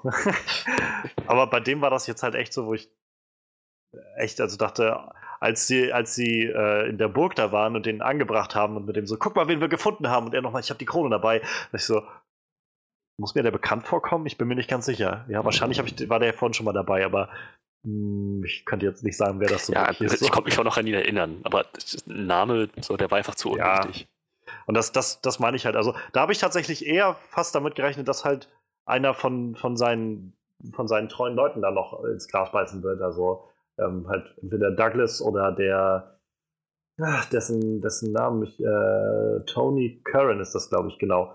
Also der Schauspieler Tony Curran, der hat den Angus gespielt, den, den rothaarigen äh, hm. Lord of Isle. Und äh, ist auch ein toller Schauspieler, finde ich. Also ähm, hat oft diese irischen Rollen. ähm, ich weiß, bei, bei Daredevil Staffel 2 hatte er diesen Anführer der irischen Mafia, glaube ich, oder was das war, gespielt, der Frank dann ordentlich gefoltert hat. Ah. Und äh, ansonsten, wo der auch richtig super ist, ist in Doctor Who spielt er in einer Folge äh, Vincent van Gogh. Sehr, sehr emotionale Folge und er spielt den sehr, sehr großartig. Ähm, aber davon ab jetzt, also er oder ähm, halt auch äh, den Douglas, also Aaron Taylor Johnson. Ich hab, hatte fast eher damit gerechnet, dass einer von denen noch irgendwie ins Gras beißt, so weil das, so das, weiß nicht, also hätte jetzt nochmal, das hätte halt einen emotionalen Impact bei mir gehabt, weil ich so beide irgendwie so bisschen zu, zu schätzen gelernt habe und äh, irgendwie doch, doch mich mit denen verbunden gefühlt habe. Naja, dann war es halt der Junge mit, dem, mit der Krone, dessen Namen ich nicht mehr kannte. Dann, okay. Oh nein! Wie hieß er noch gleich, ist tot. Oh nein! Meine Krone liegt im Dreck. das wäre so mies gewesen, oder? So ein Shot von, von Robert, wie er sich über die Leiche des Jungen beugt, so mit der Hand völlig, völlig außer mhm. Atem nach ihm greift und dann seine Krone aufhebt, so, meine Güte, ist dieses Ding dreckig geworden. Oh, das hat aber jemand einen scheiß Job gemacht. Ne? Ich dachte, du verteilst die Scheiße mit deinem Leben. Jetzt ist jetzt nur rum und meine Krone liegt im Batsch. I, kann, jemand, kann jemand die Leiche von meiner Krone wegnehmen? Das ist ja. Uh. Das verstehst du also unter verteidigen? Also, ich, ich wusste, ich hätte den Job jemandem geben müssen, der nicht, noch nicht grün hinter den Ohren ist. So. Nächstes Mal nehme ich jemanden, der schon volljährig ist. Verdammte Scheiße. ja, ja, das sagen sie alle. oh Mann. Ja, äh, weitere Anmerkungen, Aussagen? Ja, ich bin, glaube ich, so ziemlich durch. Also, ja, wie gesagt, ja, es ist halt nicht, es ist halt nicht so viel, dass mich wirklich viel gestört hätte an dem Film. Es ist halt einfach nur, dass ich zu zentralen Aspekten nicht so den Zugang hatte und dadurch mir einfach doch einiges verschlossen geblieben ist irgendwie.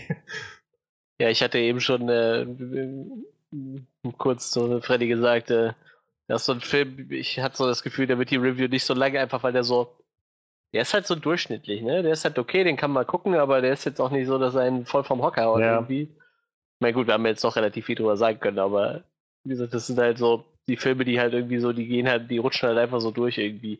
Ist halt, wenn du einen Film hast, der total schlecht ist, da kannst du stundenlang drüber reden. So ein Film, der total gut ist, da kannst du den du stundenlang hoch und ja. oben. Und wenn du halt so einen Film hast, der halt so, der ist halt okay so, dann der existiert ja, halt einfach. Ja, ne? eben. Dann, dann Just a halt so ein paar Sachen, die gut sind, ein paar, die schlecht sind, aber nicht so, so irgendwie so heraussticht irgendwie. Ne? Das ist halt, also ich bin jetzt nicht mega traurig oder habe das Gefühl, ich habe so viel Zeit meines Lebens verschenkt oder so. Ich denke einfach, also ich weiß halt nur, ich werde mir den Film wahrscheinlich nicht nochmal angucken und dann ist irgendwie, ja, so. Ich habe ihn jetzt einmal gesehen. Ja, okay. genau, das, das, war das, was ich eben bei, bei Braveheart Ich glaube, jetzt sind wir schon ne? langsam so im Abschlussresümee, genau. Tonus vielleicht. Das können wir jetzt dann auch langsam hinspringen, wenn ihr wollt. Ja. Ja, dann, äh, Freddy, du warst schon äh, gerade so, so heiß drauf, dann hau doch mal deine Abschlussresümee raus. also ich kann nur wiederholen, was ich am Anfang gesagt habe. Es war, ich, ich habe diese Zeit genossen. Ich fand den Film ziemlich gut. Ich hätte gern noch mehr gesehen. Von mir aus hätte der Film noch 10, 20 Minuten länger sein können. Nicht nur, um vielleicht ein paar Szenen hinzuzufügen vor seiner Krönung, die dem Ganzen etwas mehr Zeit gegeben hätten, sich mit ihm, so ihn kennenzulernen als Charakter, sondern auch, weil ich weiß, dass die Geschichte danach noch bei weitem nicht zu Ende war. Es ging noch weiter. Dann gab es eine Belagerung von der, von, von der Stadt, von der letzten englischen Festung und das war nochmal ziemlich dramatisch. So, die könnten fast einen zweiten Teil machen mit dem, was danach noch passiert. Ähm, Du wirst lachen, also ganz viele äh, Schauspieler und ich glaube auch der Regisseur, die sind da so ein bisschen am, am äh, ich sag mal so, an Netflix am Sticheln halt, ne? Die sagen halt die ganze Zeit zu ihren Fans hier, äh, wenn euch das auch gefallen hat, so, wir hätten noch mal Bock so, wir würden auch weitermachen. Und äh, wenn ihr gerne auch die Fortsetzung von, von der Geschichte von, von Robert the Bruce sehen würdet, dann lasst es doch Netflix wissen, so teils Netflix mit. Also sie sind da gerade so ein bisschen am, am ich sage jetzt nicht Chris Pine, ne? ich glaube, der hat auch genug andere Sachen am Zettel, der muss das nicht unbedingt machen, aber so die, die bisschen an die anderen Schauspieler halt alle, ne? Und wie gesagt, auch der Regisseur ein bisschen, die sind da so ein bisschen am. Ja, ich weiß nicht, ob es noch mal für einen ganzen Film reicht. Zumal dieses ganze Moment mit ähm, den, den Vorbereitungen, so mit allem, was zu dem Krieg geführt hat, zu dem Aufstand, dann mit halt diese, diese Underdog-Geschichte, dass er sich aus dem Nichts wieder emporheben muss. So, das wird, der, das wird, wenn dann der zweite Film auch schon nicht mehr haben. Und ich weiß nicht, ob das so gut wäre. Es wäre auf jeden Fall noch Material da, um den Film irgendwie so, so einen Extended Cut zu geben. Ja, ich meine, der Kerl ist 54 geworden, ne? Also ein bisschen was er für gemacht hat. ja, aber ob das wirklich nochmal genau so ein, so ein, ja, ja, das stimmt ähm, schon. Ja, ereignisreicher Film wird, so, das, das, das, weiß ich halt nicht. Wir stecken naja, alle nicht so in der Story drin, dass wir jetzt sagen können, boah, dem seine Lebensgeschichte, die war noch voll spannend danach. Ich, ich weiß naja, es nicht. Also, er ist danach Steinmetz geworden. Beste Steinmetz in ganz Schottland. Und dann ist so ein Film über einen Steinmetz, das wäre halt auch total Er hat bei den Regionals gewonnen. Ja, ich, ich, meine, einer seiner Nachfahren wurde dann auch nochmal König von ganz Britannien. Aber. Ähm, ja, ja, Jacob, der, der Sechste dann. Ja, ja ähm, so weit muss man ja nicht gehen. Aber wie, wie, gesagt, ich schließe nicht aus, dass man noch einen Film daraus machen kann. Ich weiß nur nicht, ob der, ob ich den nochmal genauso gut fände wie den. Der jetzt, den fand ich ziemlich gut. Ähm, ja, angefangen von so den Plot-Elementen, wie eben dieser Underdog-Geschichte, der, dieser Frage um ehrenhafte Taten und inwiefern das überhaupt noch angemessen ist in so einem Krieg. Wie schnell Robert, der noch relativ jung war zu dem Zeitpunkt, das auch erst begreifen musste, um wirklich erste Erfolge feiern zu können in diesem Krieg. Das, das alles waren halt wirklich gut verwobene Elemente in dem Plot, getragen von gutem Schauspiel. Chris Pine ist vielleicht kein Schotte, aber er hat sein Bestes gegeben und das würde ich ihm trotzdem noch anrechnen. Trotzdem hätte ich mir gewünscht, dass sie vielleicht jemanden nehmen, der seinen schottischen Akzent nicht faken muss. Ähm, ja, aber, aber insgesamt fand ich, war das ein recht runder Film. Und ich hatte eine gute Zeit. Und ich würde ihn mir auf jeden Fall nochmal anschauen, weil ich hatte echt Spaß dabei. So, es waren viele effektvolle Momente dabei, die mich echt erreicht haben. Also, ja, ich denke, das ist jetzt bei weitem kein Meisterwerk oder ein perfekter Film oder so. Aber der Film hat meiner Meinung nach sehr viel richtig gemacht. Ich bin schon bei 8 von 10. Ich stelle mir gerade vor, die ganzen Schauspieler hätten alle Scots gesprochen und kein Schwein außerhalb von Schottland hätte diesen Film überhaupt verstanden. Was macht ihr, ihr Deppen? Ach, viel schöner wäre doch gewesen, wenn sie das wie bei dem Robin Hood König der Diebe gemacht hätten, wo Kevin Costner einfach sich überhaupt keine Mühe gibt, einen englischen Akzent aufzusetzen und einfach, ich bin Robin von Loxley mit so einem amerikanischen Akzent sagt. Robin Loxley. ähm, ja, ich schließe mich jetzt einfach mal an. Dann können wir, glaube ich, auf so dem, dem grünen Zweig in der Mitte irgendwie beenden dann mit ja. Manuel. Habe ich, hab ich ähm, mir auch so gedacht. Ja. ja, wie gesagt, also man, man sieht dem Film sehr gut an, dass da viel Arbeit reingegangen ist, dass viel Wert gelegt wurde auf so Authentizität, dass man äh, ja vor allem auch viel Geld da reingesteckt hat in, in ähm, das, das visuelle Design und alles rundherum. Ähm, Im Kern liegt halt irgendwie eine interessante Geschichte, die ja irgendwie so an Braveheart anknüpft. Ähm, und es ist gut besetzt. Also, wie gesagt, Aaron Taylor Johnson gerade hat mir, fiel mir besonders auf. Ähm, ich finde halt, wie gesagt, Chris Pine ist auch ein guter Charakter. Ich glaube halt einfach, so für mich kam es einfach nicht zusammen in der Figur von, von Robert. Ich hätte doch lieber mehr noch gesehen, was ihn so what makes him tick irgendwie, was bringt ihn so zu dem, wie er ist, seine, seine wirklichen Motivationen und, und irgendwie vielleicht ein paar mehr Kanten, als er ist halt einfach der König jetzt so. Der gute König. Und ähm, dadurch hat sich mir halt einfach vieles nicht mehr dann erschlossen für den Film. Und naja, so, so hin und wieder das Pacing hätte vielleicht auch ein bisschen verlagert werden können auf andere Punkte. Ähm, ja. Eine Sache, die ich vorhin gar nicht erwähnt habe, ich fand zum Beispiel auch den, den Prince of Wales irgendwie an einigen Stellen ziemlich drüber, so von der Ich bin der Villain! So, das, manchmal war mir das ein bisschen zu dick aufgetragen. Ähm, ja, aber wie gesagt, davon ab kann ich dem Film halt nicht absprechen, dass da irgendwie viel irgendwie drin steckt. So. Also es ist halt, es ist halt viel drin zu finden. Ähm, ich ich habe irgendwie einfach den Rhythmus verpasst und immer irgendwie genau den den Schritt in die falsche Richtung gesetzt, habe ich das Gefühl mit dem Film. Ähm, deshalb, ja, ich, ich kann also für mich jedenfalls nicht, nicht mehr als, ja, ich glaube, viereinhalb von zehn finden. So, ich weiß zu schätzen, was da alles für Arbeit drin steckt. Und ich hoffe, dass viel mehr Leute deutlich mehr da drin finden als ich. Aber für mich war es halt gerade so das. Viereinhalb von zehn. Junge. Ich meine, diese Punktzahl hast du auch Fantastic Beasts 2 gegeben. Und der hat dich, wenn ich das richtig verstanden habe, etwas mehr aufgeregt als dieser Film. ja, aber also äh, dazu kommt jetzt auch, dass ich halt für den nicht noch extra Geld bezahlt habe. So hätte ich ja, den jetzt im Kino okay. gesehen, hätte ich den jetzt noch im Kino gesehen, wäre ich glaube ich noch, also dann, dann wäre glaube ich meine, meine Frustration damit noch deutlich stärker zu spüren gewesen. So. Oder hätte mich noch deutlich mehr rausgetrieben. Aber dann hätte ich halt im Kino zwei Stunden gesessen und mich gelangweilt. So ein bisschen wie bei Fantastic Beasts 2. So. Ja, dann lande ich wahrscheinlich wirklich irgendwo so in der Mitte. Ähm, ja, wie gesagt, Braveheart ist schon ein paar Jahre her und ähm, die, dieser Stoff ist auch noch gar nicht so ausgelutscht wie manche andere Sachen. Das ist tatsächlich erst der dritte Film, der sich überhaupt mit dieser Figur beschäftigt. Wobei Braveheart, da er ja eigentlich auch nur ein Nebencharakter, aber ähm, es gab scheinbar noch mal einen Film, der The Bruce hieß, von 1996, von dem habe ich noch nie was gehört. Aber, ähm, nicht aber. Deswegen, äh, der Stoff war auf jeden Fall noch nicht zu Tode erzählt und äh, mir war das alles noch nicht so bekannt, was da so passiert ist. Äh, ich mag an dem Film sehr gerne die, diese, die, die Optik, die sie gewählt haben und, und äh, diese ganzen Landschaften etc. Das ist halt auch wirklich ein äh, schottischer Film, der in Schottland gedreht wurde und nicht in England oder in Irland. Genau, Braveheart wurde nämlich in Irland gedreht, so war das. Noch nicht mal in England. Da wären ja die Übergänge noch irgendwie fließend gewesen. So ich meine, spielt ja eh beides in beiden Ländern.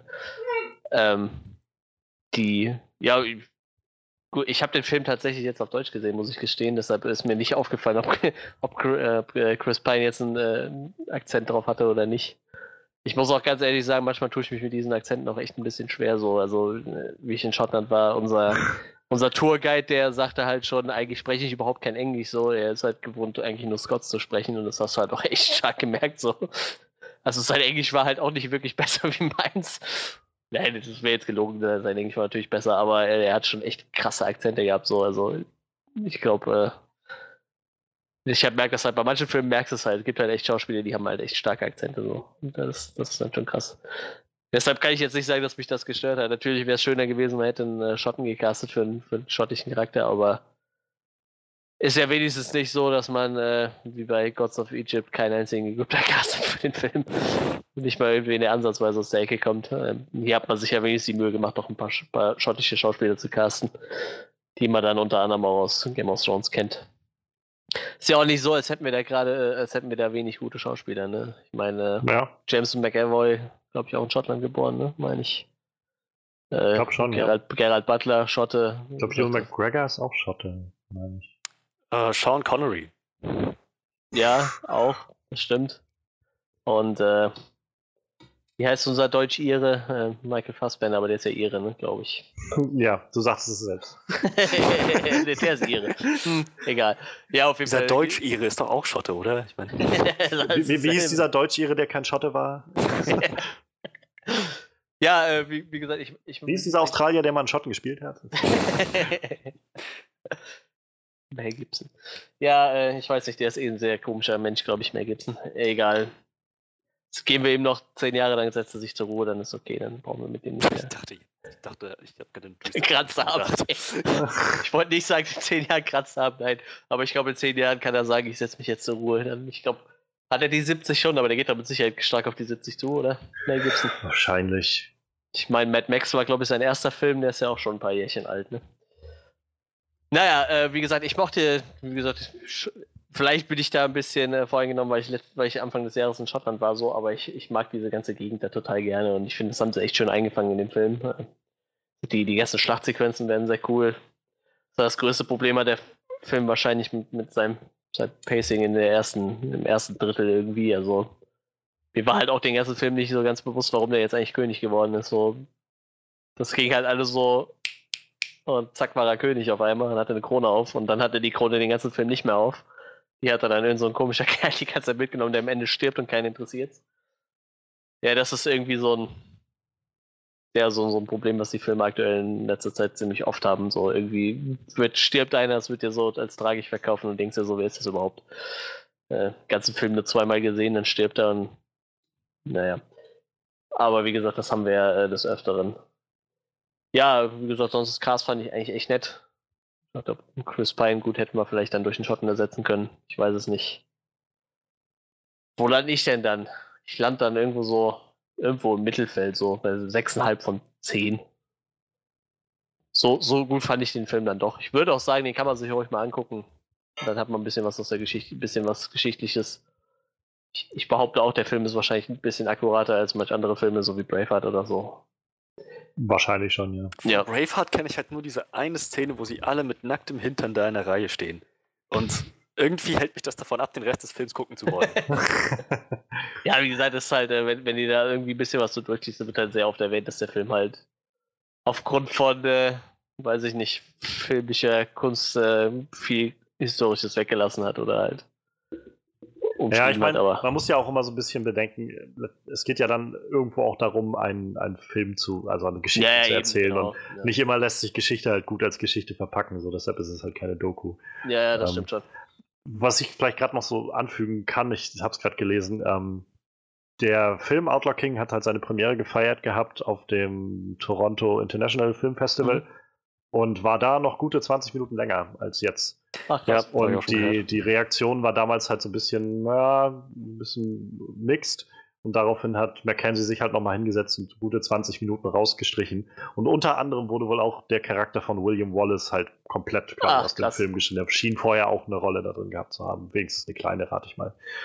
Also jetzt ist er noch ein Arm, aber ich, aber ich Und ein aufgespießter Kopf. Ja, ich meine, der Charakter ist ja auch nicht gerade irrelevant, so auch, auch für die Geschichte von Robert Bruce. Ne? Äh, naja, ich meine, die haben ja auch oft genug irgendwie zusammengearbeitet vorher. Naja, ist ja auch nicht so schlimm.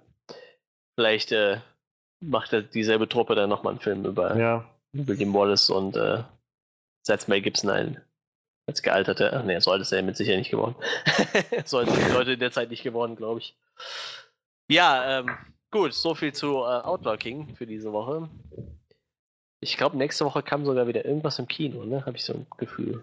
Ich, ich meine, es kommen noch einige Filme dieses Jahr. Ein bisschen was. Wir gehen jetzt ja so langsam auch theoretisch in die Oscar-Saison. Also jetzt kommen ja bald ja. so die ganzen genau. Oscar-Filme. Ja. Ich weiß nicht, wie das bei dir aussieht, Manuel. Ähm, bei uns kommt, habe ich gesehen, am 6.12. Roma im Kino der neue Film von Alfonso Cuaron und äh, da bin ich sehr gespannt, weil das ist ja eigentlich so ein Netflix-Film, der jetzt halt ausgewählt in ausgewählten Kinos dann läuft. Ja, okay, und, ähm, was? Oh, will, will der, Netflix damit quasi ins Oscar-Rennen mal einsteigen? So? Ja, ja. Also so, dass also, sie keine Ausrede mehr haben quasi? Ja, ja, genau, genau. Und ja, äh, der soll wohl, also da rechnen gerade viele mit äh, sehr, sehr guten Chancen auch für die Oscars. Also ich bin, äh, ich bin mal gespannt, ob, also ob, wir, ob ich den hier gegriffen bekomme, ob wir den hier gegriffen bekommen und ob wir den im Podcast dann besprechen. Wie gesagt, kommt ja noch, noch, noch anderes Zeug, aber. Ich sehe aber tatsächlich nächste Woche käme nur, äh, was mich halt interessieren würde, was für euch wahrscheinlich gar nicht ist, ist äh, House at Jack Bild von Lars von Trier. Oh, nee, das war ja, also den, den würde ich mir wahrscheinlich noch angucken, wenn der bei uns was, überhaupt wie, irgendwo kommt. Wie heißt der? The House at Jack Build. Aha, okay. Ja, Lars von Trier ist halt eh so, äh, Lars Guck dir seine, Film, seine Filmografie an, so, der, der ist nicht viel dabei, was dir gefallen wird, glaube ich. Ja. Ich mochte Melancholia. Ja, also mochte ist vielleicht das falsche Wort, ich fand ihn interessant. Ja, ich äh, fand es nur spannend, dass er einen Film, äh, weiß ich nicht, Luftlinie 10 Kilometer von hier gedreht hat. Diesen äh, mit, mit äh, Willem Dafoe, wie hieß der? Antichrist. Den hat er quasi im Westerwald gedreht. Ganz, ganz, ganz interessant irgendwie. Aber, Antichrist im Westerwald. Bietet ja, sich an, das Setting, ne? Ja, ich meine, der Film spielt ja nur in der Hütte im Wald, ne? Also irgendwie. Naja. Ähm, ja, wie gesagt, sonst schauen wir mal, was wir nächste Woche machen. Tatsächlich ja. nächste Woche noch nichts, aber dieses Jahr sind Ansonsten, auf jeden Fall noch einige Filme ja, Ich meine, wir haben ja auch noch genug Klassiker sonst in der Hinterhand auch. Also. Ja. Oder genau. andere Dinge fallen uns auch noch ein. Also. Genau, sehe ich auch so. Ja, dann äh, würde ich sagen, ich wünsche euch noch einen schönen Tag, guten Abend, gute Nacht. Ähm, ihr könnt uns natürlich wieder überall besuchen, wo ihr uns auch sonst immer gefunden habt. Soundcloud, Facebook, Instagram, Johannes auf Twitter, äh, Frederik bei Steam, hat immer noch keiner gefunden. Mich eben, dass das noch so schnell passiert. Mich ebenfalls auf Instagram. Vielleicht, vielleicht, hat ja jemand schon Freddy gefunden und Freddy hat den bloß zur Seite geschafft, ja, damit, bevor wir das mitkriegen konnten. Direkt kalt gemacht, bevor er seine Nachricht abschicken konnte. nee, äh, ja, wie gesagt, äh, ihr findet alle Links wie immer in der Beschreibung. Äh, denkt dran, am Sonntag kommt die erste Folge Onscreen at Midnight. Die könnt ihr euch dann anhören. Da hat äh, Johannes sich einen, den René geschnappt vom You Know Nothing Podcast. Den habt ihr ja schon öfters auch mal bei uns gehört oder ich war einmal bei ihm, bei ihm zu Gast im Podcast und wie gesagt, mit dem hat Johannes nochmal einen Podcast aufgenommen. Könnt ihr euch dann Sonntag auf Montag Nacht irgendwann anhören und ja, nächste Woche geht es dann gewohnt mit einer regulären Folge, wahrscheinlich mit einer regulären Folge weiter. Ja, danke fürs Zuhören. Bis nächste Woche.